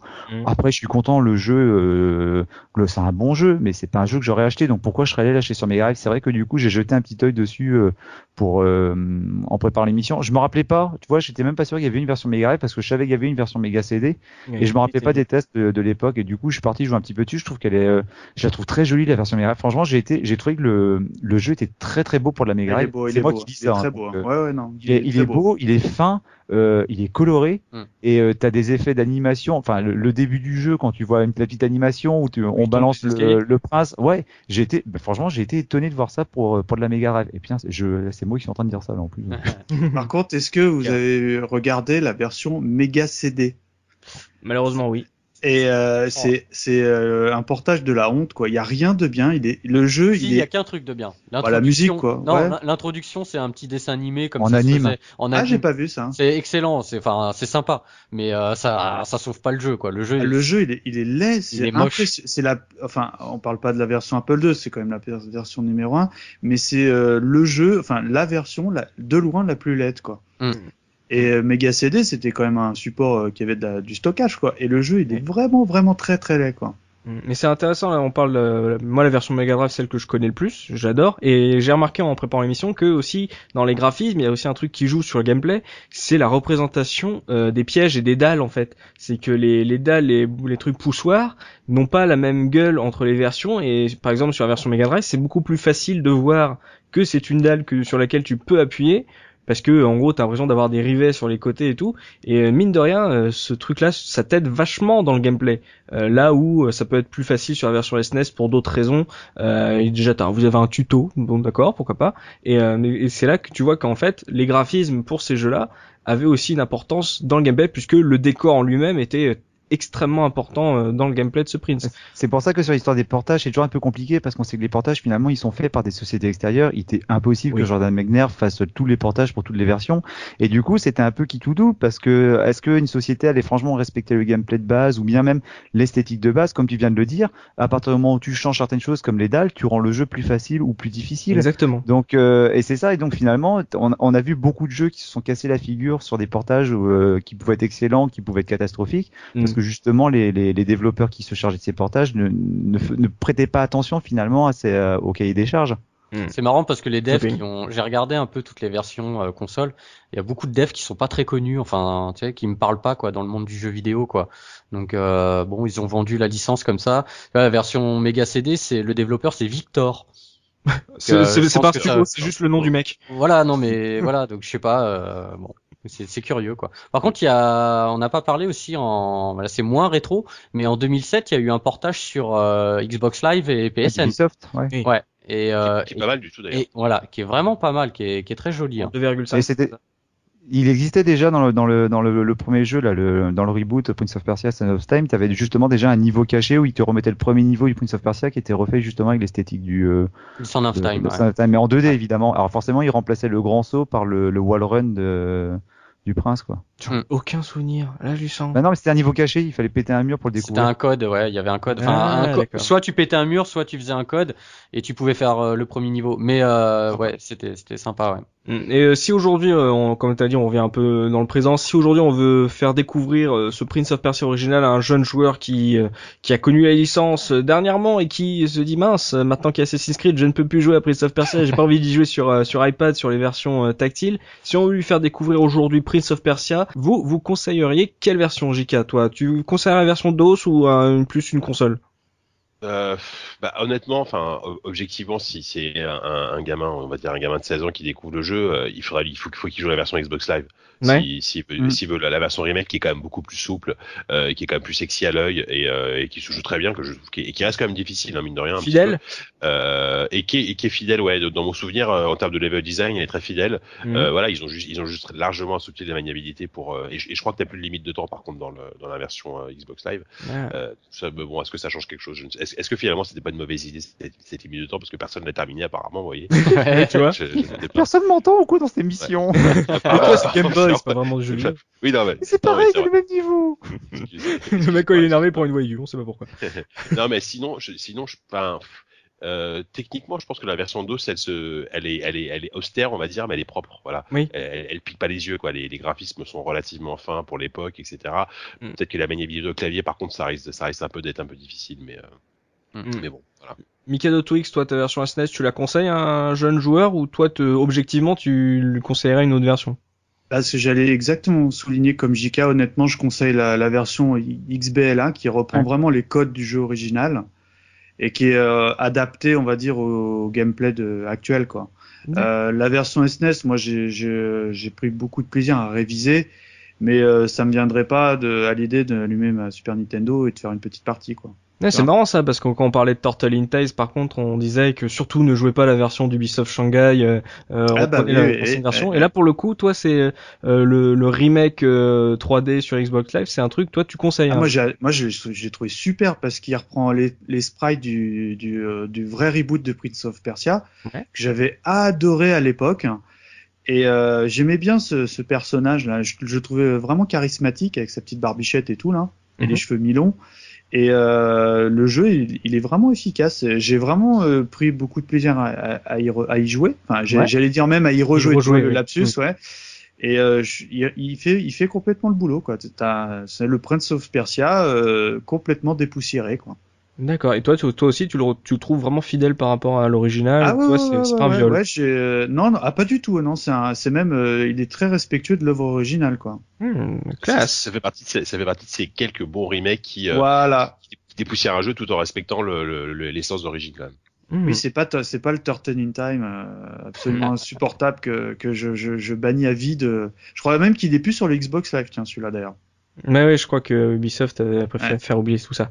Euh, Looping, toi, une version à conseiller à un jeune Ouais, bah moi je suis un peu partagé en fait. Euh, moi déjà, si euh, pour reprendre un peu euh, l'esthétique à, l'ancienne, moi je conseillerais la, la version euh, Macintosh, mais le problème c'est qu'il faut émuler un Mac, enfin un vieux Mac et tout, donc c'est même moi j'ai essayé sur mon PC, c'est chiant à faire et tout. Ah ok, laissez tomber alors. Si, si Looping trouve ça chiant, laissez tomber. non, mais c'est un peu galère. C'est vrai que c'est pas simple d'émuler les vieux Mac, voilà. sinon par contre, vous pouvez trouver euh, la version DOS sur euh, Abandonware France. Euh, Facile? Ouais, en exe, vous savez, ah, comme là. Ah, c'est bien ça. Ouais, donc il y a la version de, du 1 comme ça, en exe, donc je vous conseille mhm. D'aller faire un tour là-bas. Et là, au moins, vous pourrez essayer, ça joue au clavier. Donc effectivement, j'ai essayé, ça joue avec les flèches, donc pour sauter, etc. Mhm. Euh, et euh, bah sinon, moi, j'ai jamais joué à la version euh, XBLA, mais c'est vrai que pour préparer une émission, j'ai vu les images et j'ai bien envie de m'y mettre. Donc, je sais pas à combien on peut le trouver à l'heure actuelle. Moi, je l'ai acheté en solde. Hein. Ouais, bah voilà, je pense qu'il faut. Ah, bah, je crois qu'il est assez onéreux en plus de base, hein, il me semble. Hein, euh. ah, il faut mettre quelques piécettes, quoi. Ouais, ouais. Euh, je crois qu'à l'époque, il était en points Microsoft. Je crois que de, de base, il était à 800 points, je crois. Ouais, donc. Ah, non, non, je sais plus. Enfin, tu, veux qu'il te le donne, Mika de Twix Bah non, mais je crois que je l'avais acheté 400 points. Je sais plus combien ça doit, ça va faire 3-4 euros, quoi. Mais je serais bien tenté de le faire, ouais, vraiment. D'accord, mais toi, tu t'essaierais, si vous arrivez, la version Mac, quoi. Ouais, vraiment, graphiquement, je Ah ouais, ouais, moi j'ai halluciné, hein. Quand il nous a envoyé le lien, le, looping, euh, ouais. euh, je fais, ouh, non, très très belle, hein, franchement. D'accord. Professeur Ose, Ose, Ose, Ose me dire Game Boy. Non, non, bah après, non, mais ça c'est mon affect personnel. Après, c'est vrai que je rejoins, je rejoins mes camarades. C'est vrai que s'il y a moyen de, de, choper le remake qui est un bon remake, euh, voilà, il fait bien le boulot. Après, si c'est quelqu'un qui est vraiment dans le rétro gaming et qui veut essayer une des versions de l'époque, alors comme on l'a dit, les versions euh, micro, c'est très difficile à choper parce que euh, l'émulation est compliquée. Je me tendrais plutôt vers l'émulation console. Alors, il y a la version Super Nintendo, malgré ce que j'en ai dit, qui reste quand même un bon jeu, même si je pense que l'expérience de base est un petit peu altérée. Sinon, après, c'est vrai que je trouve que la, version euh, Mega Drive est euh, Ouais, c'est une version qui est super propre. Au niveau du gameplay, elle reste, elle reste fidèle au jeu original. Euh, on dit souvent que c'est la, la, plus belle version, la, la, meilleure, la, meilleure, adaptation du jeu original. Euh, je pense, je pense que c'est le cas. Et vraiment, et puis bon, en plus le gameplay, forcément, ça reste un peu rugueux par, pour un joueur de 2014. Mais il n'empêche que si tu veux vraiment expérimenter le truc comme c'était il y a, il y a 20 ans, je pense mm. que c'est une bonne version. Bah, ce qu'on vous propose, tiens, si je fais un peu la synthèse, c'est, euh, on va dire, essayer de, jouer en émulation à Prince of Persia, par exemple Mega Drive, c'est la dernière version qui est sortie, donc euh, ou alors version SNES parce qu'elle est un peu plus longue euh, et qui est un peu plus facile, il y a plus de temps. Euh, essayez en émulation sur Prince of Persia et si ça vous plaît, bah, jetez, achetez-vous bah, le remake sur Xbox Live, histoire de, le redécouvrir avec un graphisme un peu plus chatoyant. de toute façon, vous n'arriverez peut-être jamais à finir la version originale, donc si vous avez envie de le finir, bah voilà, vous achèterez la version Xbox Live. Voilà, c'est un bon compromis. Tu découvres la version originale, tu vois un, un bon remake pour la, pour c'est la première fois qu'on conseille un, un, bon remake de, de vieux jeux, donc euh, mmh, jetez-vous dessus. C'est hmm. rare, c'est rare, ouais. Hmm. Profitez-en. Exactement. Alors voilà, il fallait attendre le podcast 50 pour que ça arrive. Ma bonne dame. Donc euh, avant de, de, se jeter sur la revue de presse, histoire de voir ce que la presse a pensé en 89 et dans les autres années de, de ce Prince of Persia, c'est un jeu qui a marqué toute une génération. Euh, enfin pour rien qu'il y a eu un film et que Ubisoft a repris la licence, donc euh, c'est forcément un jeu qui avait marqué son époque. Donc on, on va revenir là-dessus dans la revue de presse et on va se faire notre petite interlude musicale et non pas avec notre musicien d'Oz, mais avec Mikado Twix qui, comme tu l'as dit, tu as piraté la rubrique de Oz puisque lui il avait pas de son sur Game Boy. Bah voilà, c'est ça. euh, en fait, moi, comme je disais, j'ai beaucoup beaucoup aimé la musique euh, qu'on trouvait sur Super Famicom. Ouais. Et euh, je, en fait, je vous ai fait un petit medley parce que euh, j'ai une, une, petite minute 40 à vous proposer. Mmh. Je, je, vais vous proposer en fait le, le, niveau 1 à 5, qui est une petite boucle d'une trentaine de secondes que je trouvais assez euh, assez planante avec le recul, en fait, je m'aperçois, c'est parce que elle était très courte, donc elle te restait, elle te restait en tête. Ouais. Je vous ai également sélectionné le, le, le, le, boss de fin, la musique du boss de fin, qui est euh, extrêmement stressante, que je, personnellement je n'aime pas beaucoup, mais qui fait des pom pom pom pom et qui euh, rajoute beaucoup de stress dans le jeu. Ouais.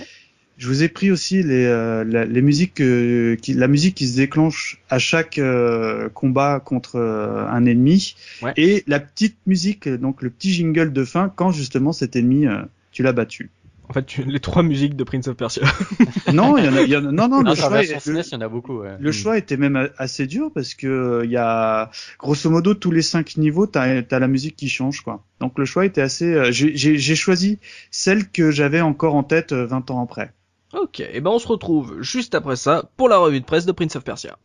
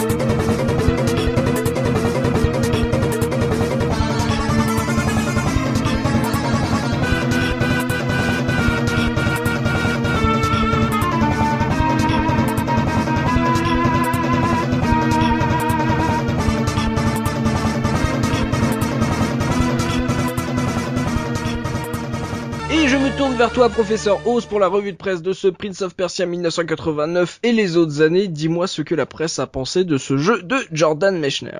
Alors, c'est pas souvent qu'on aborde finalement des jeux qui ont été, qui ont eu tant d'adaptation sur un temps relativement court, 4 ans, et pourtant 4 ans dans l'industrie vidéoludique, c'est un, c'est énorme. Donc de 89 à 93, il y a déjà un truc que je trouve intéressant, c'est qu'on passe des magazines micro aux magazines console. Et hmm. déjà, en... j'ai passé pas mal de temps à décortiquer les différentes revues. J'ai dû choper à peu près 25 tests. Je vais pas tous en oh. parler, hein. mais euh, ce que je trouvais ça intéressant, c'est que du coup, on voit un peu une différence de traitement en fonction des époques et en fonction des supports. Donc en, fait, en gros, pour faire simple, on voit que par exemple sur la presse micro, on a souvent par exemple beaucoup de textes et très peu de photos, avec des textes sur lesquels ils vont s'attarder vraiment énormément sur la description du jeu du premier niveau, en allant vraiment force de détails sur les animations, sur les. Ils sont pas allés plus loin. Voilà, mais euh, ouais, si, si, bah, enfin, généralement, tu vois bien qu'ils ont kiffé quand même. Mm. Et bah, par contre, quand tu vas vers la, vers la presse console ou sur les, les, les journées plus récents, là, par contre, t'as des, des grosses pages avec des grosses photos. Les photos servent à montrer les mouvements du prince, ce qui peut se passer, les pièges. Et dans les textes, ils reviennent surtout, alors en partie sur l'histoire, mais surtout, ils reviennent en fait après sur le, le, culte du jeu en disant bien que voilà, c'est un jeu qui a, qui a déjà eu une première vie sur micro et qui après a une deuxième vie sur le, par ses innombrables portages. Ah, alors, je commence d'abord avec une, un petit article que j'ai trouvé dans un micro news de 90, du 15 mai 90, qui est signé d'un certain Marc Lacombe, ah. le bataillon, qui en fait a écrit un petit reportage. que c'est Marcus. Alors Marc Lacombe est mieux connu voilà sous voilà Marcus euh, No Life et puis euh, Game One entre autres voilà. Et en fait il y avait un petit reportage sur les, les, les jeux qui devaient sortir de, de Brotherburn et donc il parle de karaté bah, de karatéka, il parle de, de, différents jeux Carmen San Diego et donc euh, il fait un petit paragraphe sur Prince of Persia en disant l'animation est phénoménale encore meilleure que dans ce, dans ce qu'il y avait dans karatéka. Je pense que le jeune homme s'emballe un petit peu parce qu'il dit quand même que le degré de perfection dépasse même celui de l'animation des personnages de Dragon Slayer ou de Space Ace. Je sais pas si le temps lui a donné raison. Ensuite, alors comment c'est que le jeu est sorti sur plein de supports? J'ai pas trouvé de test sur Apple II. Euh, le support le, euh, que j'ai trouvé après c'est sur Amstrad.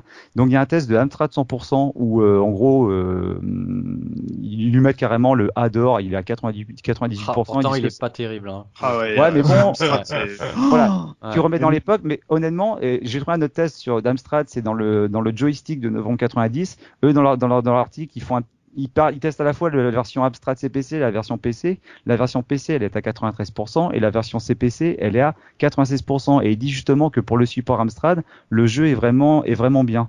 Moi, je euh, pourri hein, déjà même à l'époque. Hein. Alors juste pour revenir sur la version sur le test de Amstrad 100%, il y a un truc que j'ai trouvé rigolo. Donc je disais, c'est que sur l'article, donc euh, sur les deux pages, il décrit tout ce qui se passe que de, dans la dans le premier niveau, et c'est hallucinant parce qu'il décrit vraiment tout en détail euh, tu peux deviner ce que, même si tu n'as pas d'image du jeu, tu peux deviner ce qui se passe. Et j'ai un truc que j'ai trouvé rigolo, c'est que à la fin, euh, ils te font en fait, euh, t'as les tous les autres testeurs qui viennent mettre un petit mot sur le jeu, genre t'as un mec Roby, ouais c'était génial. L'autre t'as la secrétaire de rédaction, ouais merveilleux. Et en fait t'as voilà t'as trois lignes où c'est tous les mecs qui viennent mettre leurs commentaires. Euh, je reviens en fait sur joystick parce que j'avais envie de le citer. J'ai dit que bon, suivant les revues, soit il racontait l'histoire du jeu, soit il racontait un peu le culture du jeu. Le testeur de joystick qui s'appelle Seb, il s'est tapé un délire mais j'ai pleuré de rire en les lisant le test. Je vais vous le lire rapidement. Alors voilà ce qu'il raconte. Les héros ne sont pas si fatigués que ça. J'en veux pour preuve que vous, Georges, comme tous les héros, n'avez pas hésité une seconde à partir quand vous avez appris que le prince de Perse avait enfermé une princesse dans son palais. Pas une seconde. Bon ok, mais deux secondes maximum. C'est l'épicier d'en bas de chez vous qui vous a prévenu. Je me souviens, j'entends encore ces paroles. Je vous fais le dialogue. Tiens Georges, toi qui es héros, tu sais qu'il y a la princesse? Bah elle est enfermée chez Jafar. Qui ça? Bah la princesse, tu sais bien, c'est qui est toujours en couverture de Bagdad Match. Ah ouais, elle est oh. enfermée chez qui? Bah chez Jafar, c'est lui qui a gagné les dernières élections. Il est prince de Perse maintenant. Eh hey, Georges, faut suivre l'actualité. Ouais, bof, tu sais, moi la politique, elle vaut pas le. voilà, le délire là. Le mec, il s'est tapé son délire. Bon après, il fait, il fait un petit encart où il parle un peu de la technique du jeu et puis le jeu est très bien noté, mais ça m'a fait marrer. Bon, ça c'était propre à, joystick. Euh... C'était qui l'auteur du test de, de Seb. Seb. Seb, ah oui, ah bah Seb, c'était le mec le plus taré de, de l'époque. Voilà. il notait quelle version attends? Ah, la version PC à 93% et après ils ont fait un petit encart pour la version CPC où ils l'ont noté à 96%. D'accord, parce que là on se rapprochait en termes d'époque de, la première guerre du Golfe aussi. Hein. Ah, je remets dans le contexte. Mm. exact, exact. Euh, après on passe chez euh, bon génération 4, euh, même chose que pour le PC, donc euh, un petit un petit descriptif. Euh, J'ai pas grand chose à dire, mais une très bonne note. C'est une constante hein. sur l'ensemble des, des adaptations, c'est souvent de très bonnes notes. J'en reparlerai tout à l'heure. Chez Joystick, donc donc je l'ai lu. Après on passe chez Tilt où en fait tu as AHL qui lui teste en fait de la version euh, Amiga. Alors il y a un truc qui m'a fait marrer, mais je pense que c'était propre au, magazine Tilt, où en fait au début du test, il donne les, euh, les noms des développeurs. C'est sympa. Donc euh, j'ai trouvé que c'était pas mal. Alors comme c'est la version Amiga, forcément Jordan McNair n'est pas n'est pas cité. Il y a son papa qui est cité parce que c'est lui qui avait fait la musique du jeu original. Ouais. Mais j'ai trouvé là, j'ai trouvé l'attention tout à fait louable. Euh, après, euh, j'ai retenu le, le, test du tilt de l'été 92. Alors je sais plus sur quelle version. 92, c'est la version Mac. Non, c'est la version Mac. Ah non, on est, on est chez Tilt. Je ah l'ai retenu ah, parce qu'en fait, ah, elle est à combien? Je l'ai plus. Elle est à 4, 18 sur 20. Mais en fait, je l'ai retenu parce que c'est le seul test pour lequel j'ai retenu, j'ai trouvé deux critiques euh, pas négatives mais qui sont en retrait. C'est-à-dire les critiques commencent tous les deux par oui mais. Il y a une critique que je vais rapidement. mais non, mais je, je vais vous lire parce que alors, il y a souvent, il y a parfois il y a des critiques où bon, elles sont, on peut, on peut les entendre ou pas. Celle-là, je l'ai retenue parce que d'une part, c'est une journaliste. Alors en début des années 90, une fille journaliste dans un magazine de jeux vidéo, je pense que c'était pas très fréquent. Et donc je vous lis rapidement euh, un extrait de son commentaire où elle dit euh, Prince of Persia m'a fasciné puis m'a lassé. J'avais, j'aurais aimé que la princesse se bouge un peu et vienne à la rencontre de son sauveur.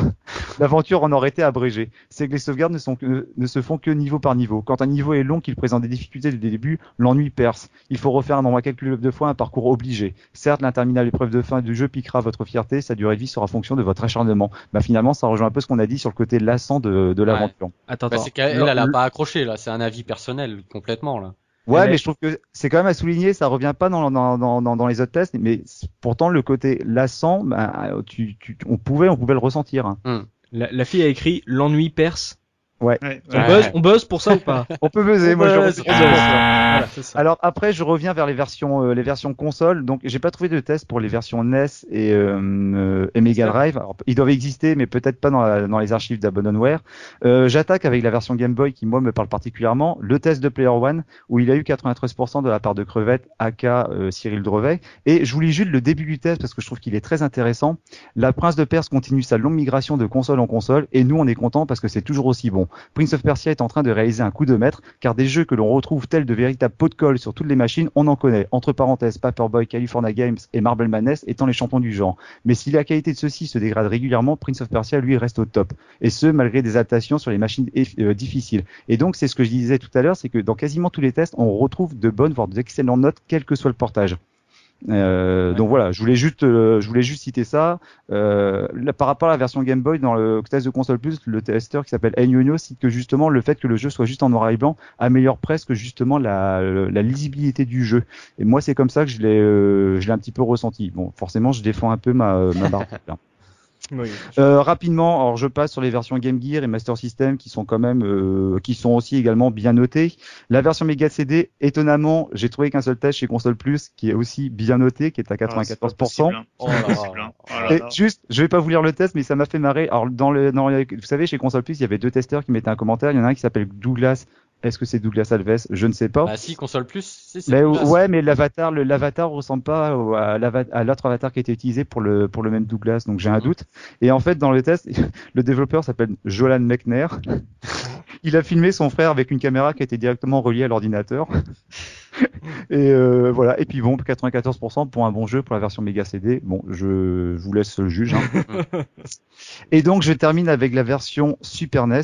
Euh, je vais commencer avec une preview qui était parue dans euh, Console Plus. Euh, alors c'était une preview donc de la version japonaise où le testeur est complètement dégoûté parce qu'il dit que la préversion qu'il a reçue était catastrophique, que le qu'ils ont que le développeur a bousillé le jeu et que malgré le fait que les graphismes soient splendides, il trouve que le jeu est totalement incontrôlable. Il dit c'est nullissime.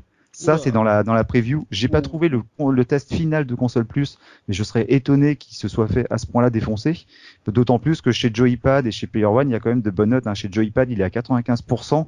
Il euh, en point Superstar euh, Joypad. Ouais, il est à Superstar. C'était le, le Smiley là, ouais, Il est testé par euh, James Destray et par euh, Olivier Prezo. Olivier Prezo, qui chez Joypad a quasiment testé toutes les presque toutes les versions de, de Prince of Persia.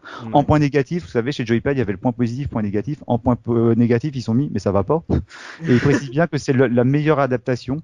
Et euh, pour terminer, ça va faire plaisir enfin chez Super Power. Super, Power, Ils font quand même une comparaison que je n'ai trouvé dans aucun autre test. Ils font la comparaison avec quel jeu? Avec, avec, avec, avec, avec. Another World. Tout à fait. Ah bah oui, et, donc ils disent bah, que le match manque d'originalité, mais les jeux notés à plus de 95% ne sont pas nombreux. Et forcément, étant donné la technique utilisée pour l'animation des personnages, c'était un peu évident de taper dans dans Another World et euh, qui était sorti déjà avant sur euh, sur Super Nintendo. Et en fait, bon, il, il dit que la préférence va euh, vers vers Prince of Persia. Bon, après, ça reste quelque chose de très subjectif. Mais là, à nouveau, de toute manière, le jeu est très bien noté avec un 96%. Donc, je pense qu'on l'aura compris. Je pense que la, la, presse a quand même été assez unanime sur Prince of Persia et sur l'ensemble de ces portages. Exactement. Bah, comme l'avait dit Crevette, le fait que en gros, euh, de portage en portage, le jeu ne perdait pas en qualité. Ça, c'est vrai que c'est à noter. Ça. Belle analyse de, de Cyril Drevet là-dessus. Bah merci professeur pour cette grande revue sur euh, toutes les versions. Voilà, vous avez vu, hein, il y avait beaucoup de versions de Prince of Persia, donc euh, différents portages, que ça soit des différences de graphisme, des niveaux supplémentaires sur Super NES, il y avait vraiment de quoi faire, donc c'était important de voir à peu près comment la, la, presse avait vécu en fait tous ces portages au fil des années, euh, si ça l'avait pas lassé comme d'autres jeux, on a pu voir que non, donc ça c'est intéressant. Looping, je me retourne vers toi pour les anecdotes de Papa Looping, est-ce qu'on a oublié des, des petits trivia sur Prince of Persia? Bah écoute, deux trois petites choses, il y a, une, une actu qui avait fait un peu le, le buzz en 2012, euh, c'est qu'il avait retrouvé les disquettes du code source du jeu original.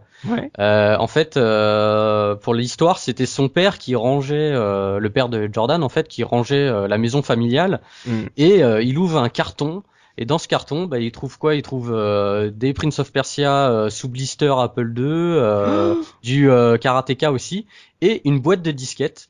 Et donc dans cette boîte de disquettes, il y avait le code source du jeu. Énorme. Et euh, donc euh, Jordan a contacté euh, deux archivistes pour essayer de extraire le code euh, parce que bon, faut avoir le matos hein, maintenant pour extraire ce genre d'informations. Sous chambre blanche et tout, enfin c'est pas anodin quoi. Je sais pas s'il y a besoin forcément, mais il faut avoir du matériel.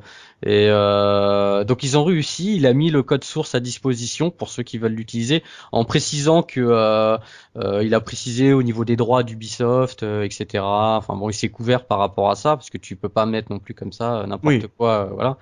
Et, et ce qui est marrant, c'est que et je vous lis juste une petite phrase par rapport à l'article. Il prévient aussi que lui-même est incapable de comprendre ce qu'il a écrit à l'époque. Parce qu'il dit que le, le, langage de programmation est tellement archaïque que euh, voilà. Donc il a mis à disposition, tu vois, c'était en 2012. Euh, depuis, on n'a pas eu euh, spécialement quelqu'un qui a travaillé. Enfin, moi, j'ai pas vu d'informations sur quelqu'un qui aurait refait quelque chose avec ce code source, quoi. Mais bon, c'est une petite anecdote sympathique. Bien sûr. après, dans mes recherches, j'ai vu que il y a un, un, bouquin sur le making of officiel c'est-à-dire que c'est Jordan Mechner qui, qui le vend.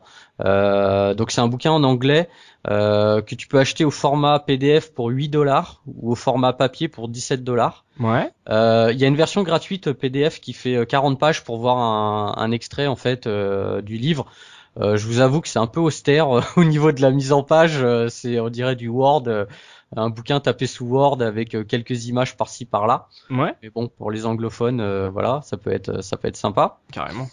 Et euh, pour finir, euh, deux petites vidéos que je mettrai euh, sur le, le billet de, du podcast. Sur la caseretro.fr. Voilà. Donc une première vidéo que sûrement pas mal de gens ont vu, où pareil, Jordan a retrouvé les vidéos euh, d'époque où il filmait son frère en train de faire les mouvements euh, de saut, euh, de, de roulade, etc. Sur un muret en train de sauter. Voilà, voilà. Donc hmm. pour les pour les curieux, vous pourrez retrouver ça sur le billet. Et une autre vidéo qui date de 1992, qui était dans l'émission Micro Kids. Donc voilà, merci. Et il avait 27 ans à l'époque et en fait il était interviewé lors de la sortie du, de la version Mac. Ouais. Euh, voilà, donc il l'avait interviewé, Jean-Michel Blotière euh, l'avait rencontré. Et, en euh, français, non? Alors il part un petit peu. En fait, il commence l'interview en français, et ça finit en anglais. Hein. Ah. et, pour, et pour info, dans, en, en, cherchant dans la revue de presse, dans les tilts, j'ai trouvé la version papier de cette interview, toujours par Jean-Michel Blotière. Donc je pense que le, le Jean-Michel, il s'est dit tiens, bah, je recycle Ah ouais, il a recyclé Et, et, et j'ai une question, moi. Est-ce que Dopa, il avait coupé ses cheveux? Ah, on voit pas Dopa. Mais bon, vous retrouvez tout ça sur le billet de l'émission. Ah, ça c'est cool ça. C'est tout pour les anecdotes Ça sera tout. Eh ben on va se jeter sur, euh, on va parler d'argent évidemment messieurs, euh, avec Mikado Twix, notre brocanteur de l'extrême et de l'impossible. Si on veut se reprocurer une vieille version de Prince of Persia, est-ce que ça coûte cher aujourd'hui Mika? Bah déjà j'ai un peu synthétisé parce que si je devais vous faire une liste de toutes les, les versions, les, les bundles, les, je pense que j'en aurais pour une bonne heure. Donc on va dire je, je, je, je vais vous vendre des versions connues donc on commence donc par la version Mega CD. C'est sûr que les versions inconnues, ça doit Non, mais euh, on n'a pas trop euh, parce que le jeu, il était sur Atari, il était sur Amiga, enfin il était sur euh, Commodore, enfin il était sur tout quoi. Moi j'ai une version disquette piratée avant, si vous voulez. oui. tu, tu l'as toujours Disquette d'origine. C'est possible que je les ai peut-être chez mes parents. Ah, c'est bizarre ça. et, et bizarrement, Commodore, il n'y a pas eu de version officielle. Hein. Ah bon? Non, non, non, il y a que des modes, des modes développés par des, par des fans, mais il n'y a pas de version officielle du C sur C64, je crois. C'est peut-être pour ça que j'ai pas trouvé de cote, alors. Voilà. voilà, bah, en fait, sur euh, Mega CD, en, grosso modo, le jeu, il cote entre 25 et, euh, et, et, et, 30 euros. Bon, il y a quand même des gens qui s'amusent à le mettre à 70 euros parce qu'il est sous blister, mais tu vois le blister, tu dis bon, d'accord, en fait, ça sent l'arnaque. Mhm. Sur Apple II, donc qui est quand même la version étalon, eh ben la seule annonce que j'ai trouvée, c'est celle où il y a écrit faire offre. Voilà. Donc c'est la première fois que c'est la première fois dans, dans, depuis que je fais ces, ces, codes que je trouve ça. Hmm. Euh, alors sur Mega Drive, moi j'ai un affect particulier parce que je crois que la version américaine du jeu, bah, on dirait carrément Luke Skywalker sur sur la jaquette. Tellement, mais tellement. Ouais, c'est ça. Qui est absolument abominable. et euh, grosso modo, le jeu, euh, il cote entre 16 et 30 euros. C'est euh, non. Et euh, comme euh, le copyright dopamine, le prix de l'escroc est attribué à 70 euros quand même. Oh, pour version Mega Drive? Ouais. Oh. Mais franchement, la version Luke Skywalker, elle vaut son pesant de cacahuètes quand même. Hein. sur sur DOS, j'ai trouvé une seule version qui, en, avec un bundle du, du Prince of Persia 1 et 2 qui tourne autour de 12 euros. En général, c'est pas très coté sur DOS. Ah, il faut le faire tourner hein, maintenant. Bah oui, carrément. Euh, ouais, ouais, il y a peu de ça. Euh, donc on va parler évidemment des versions SNES e que j'affectionnais parce que euh, pour la petite histoire, euh, la version japonaise euh, des, des, des, jeux Super Nintendo, eh ben, elle était en paysage, donc qui prenait toute la longueur de la boîte. Donc on voit le prince de plein pied avec un super dessin. Ouais et euh, on la trouve euh, en, en, loose autour de 10 euros, oh. mais ça peut monter jusqu'à 35 euh, euros. les versions US, j'ai pas regardé parce que la jaquette, elle est absolument abominable. Où tu vois le Hein, le prince qui ressemble plus au prince du 2. Prince de Bel Air, on comprend pas.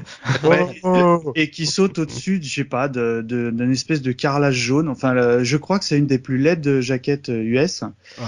Et euh, ce qui est assez marrant, c'est que la version européenne du jeu, en fait, c'est bon, c'était des boîtes en, paysage, donc qui était qui est, grise, mais qui reprend le, le dessin du prince euh, japonais. Ouais. Sauf que bah, comme c'est en paysage, bah, on, on, perd la moitié des éléments plus les, les milliards de, de, de logos qu'il y avait sur les boîtes SNES, donc euh, mmh. sans intérêt. Quoi. Et quand même, il y a un petit prix de l'escroc parce qu'on peut le trouver quand même à 75 euros en version complète. Oh et enfin, je vous ai gardé le prix de l'escroc parmi euh, le prix de l'escroc, à mhm. savoir la version Amiga. Pourquoi Je ne sais pas, mais qui cote autour de 120 euros. Hein wow En version boîte et tout Ouais, bah oui, évidemment.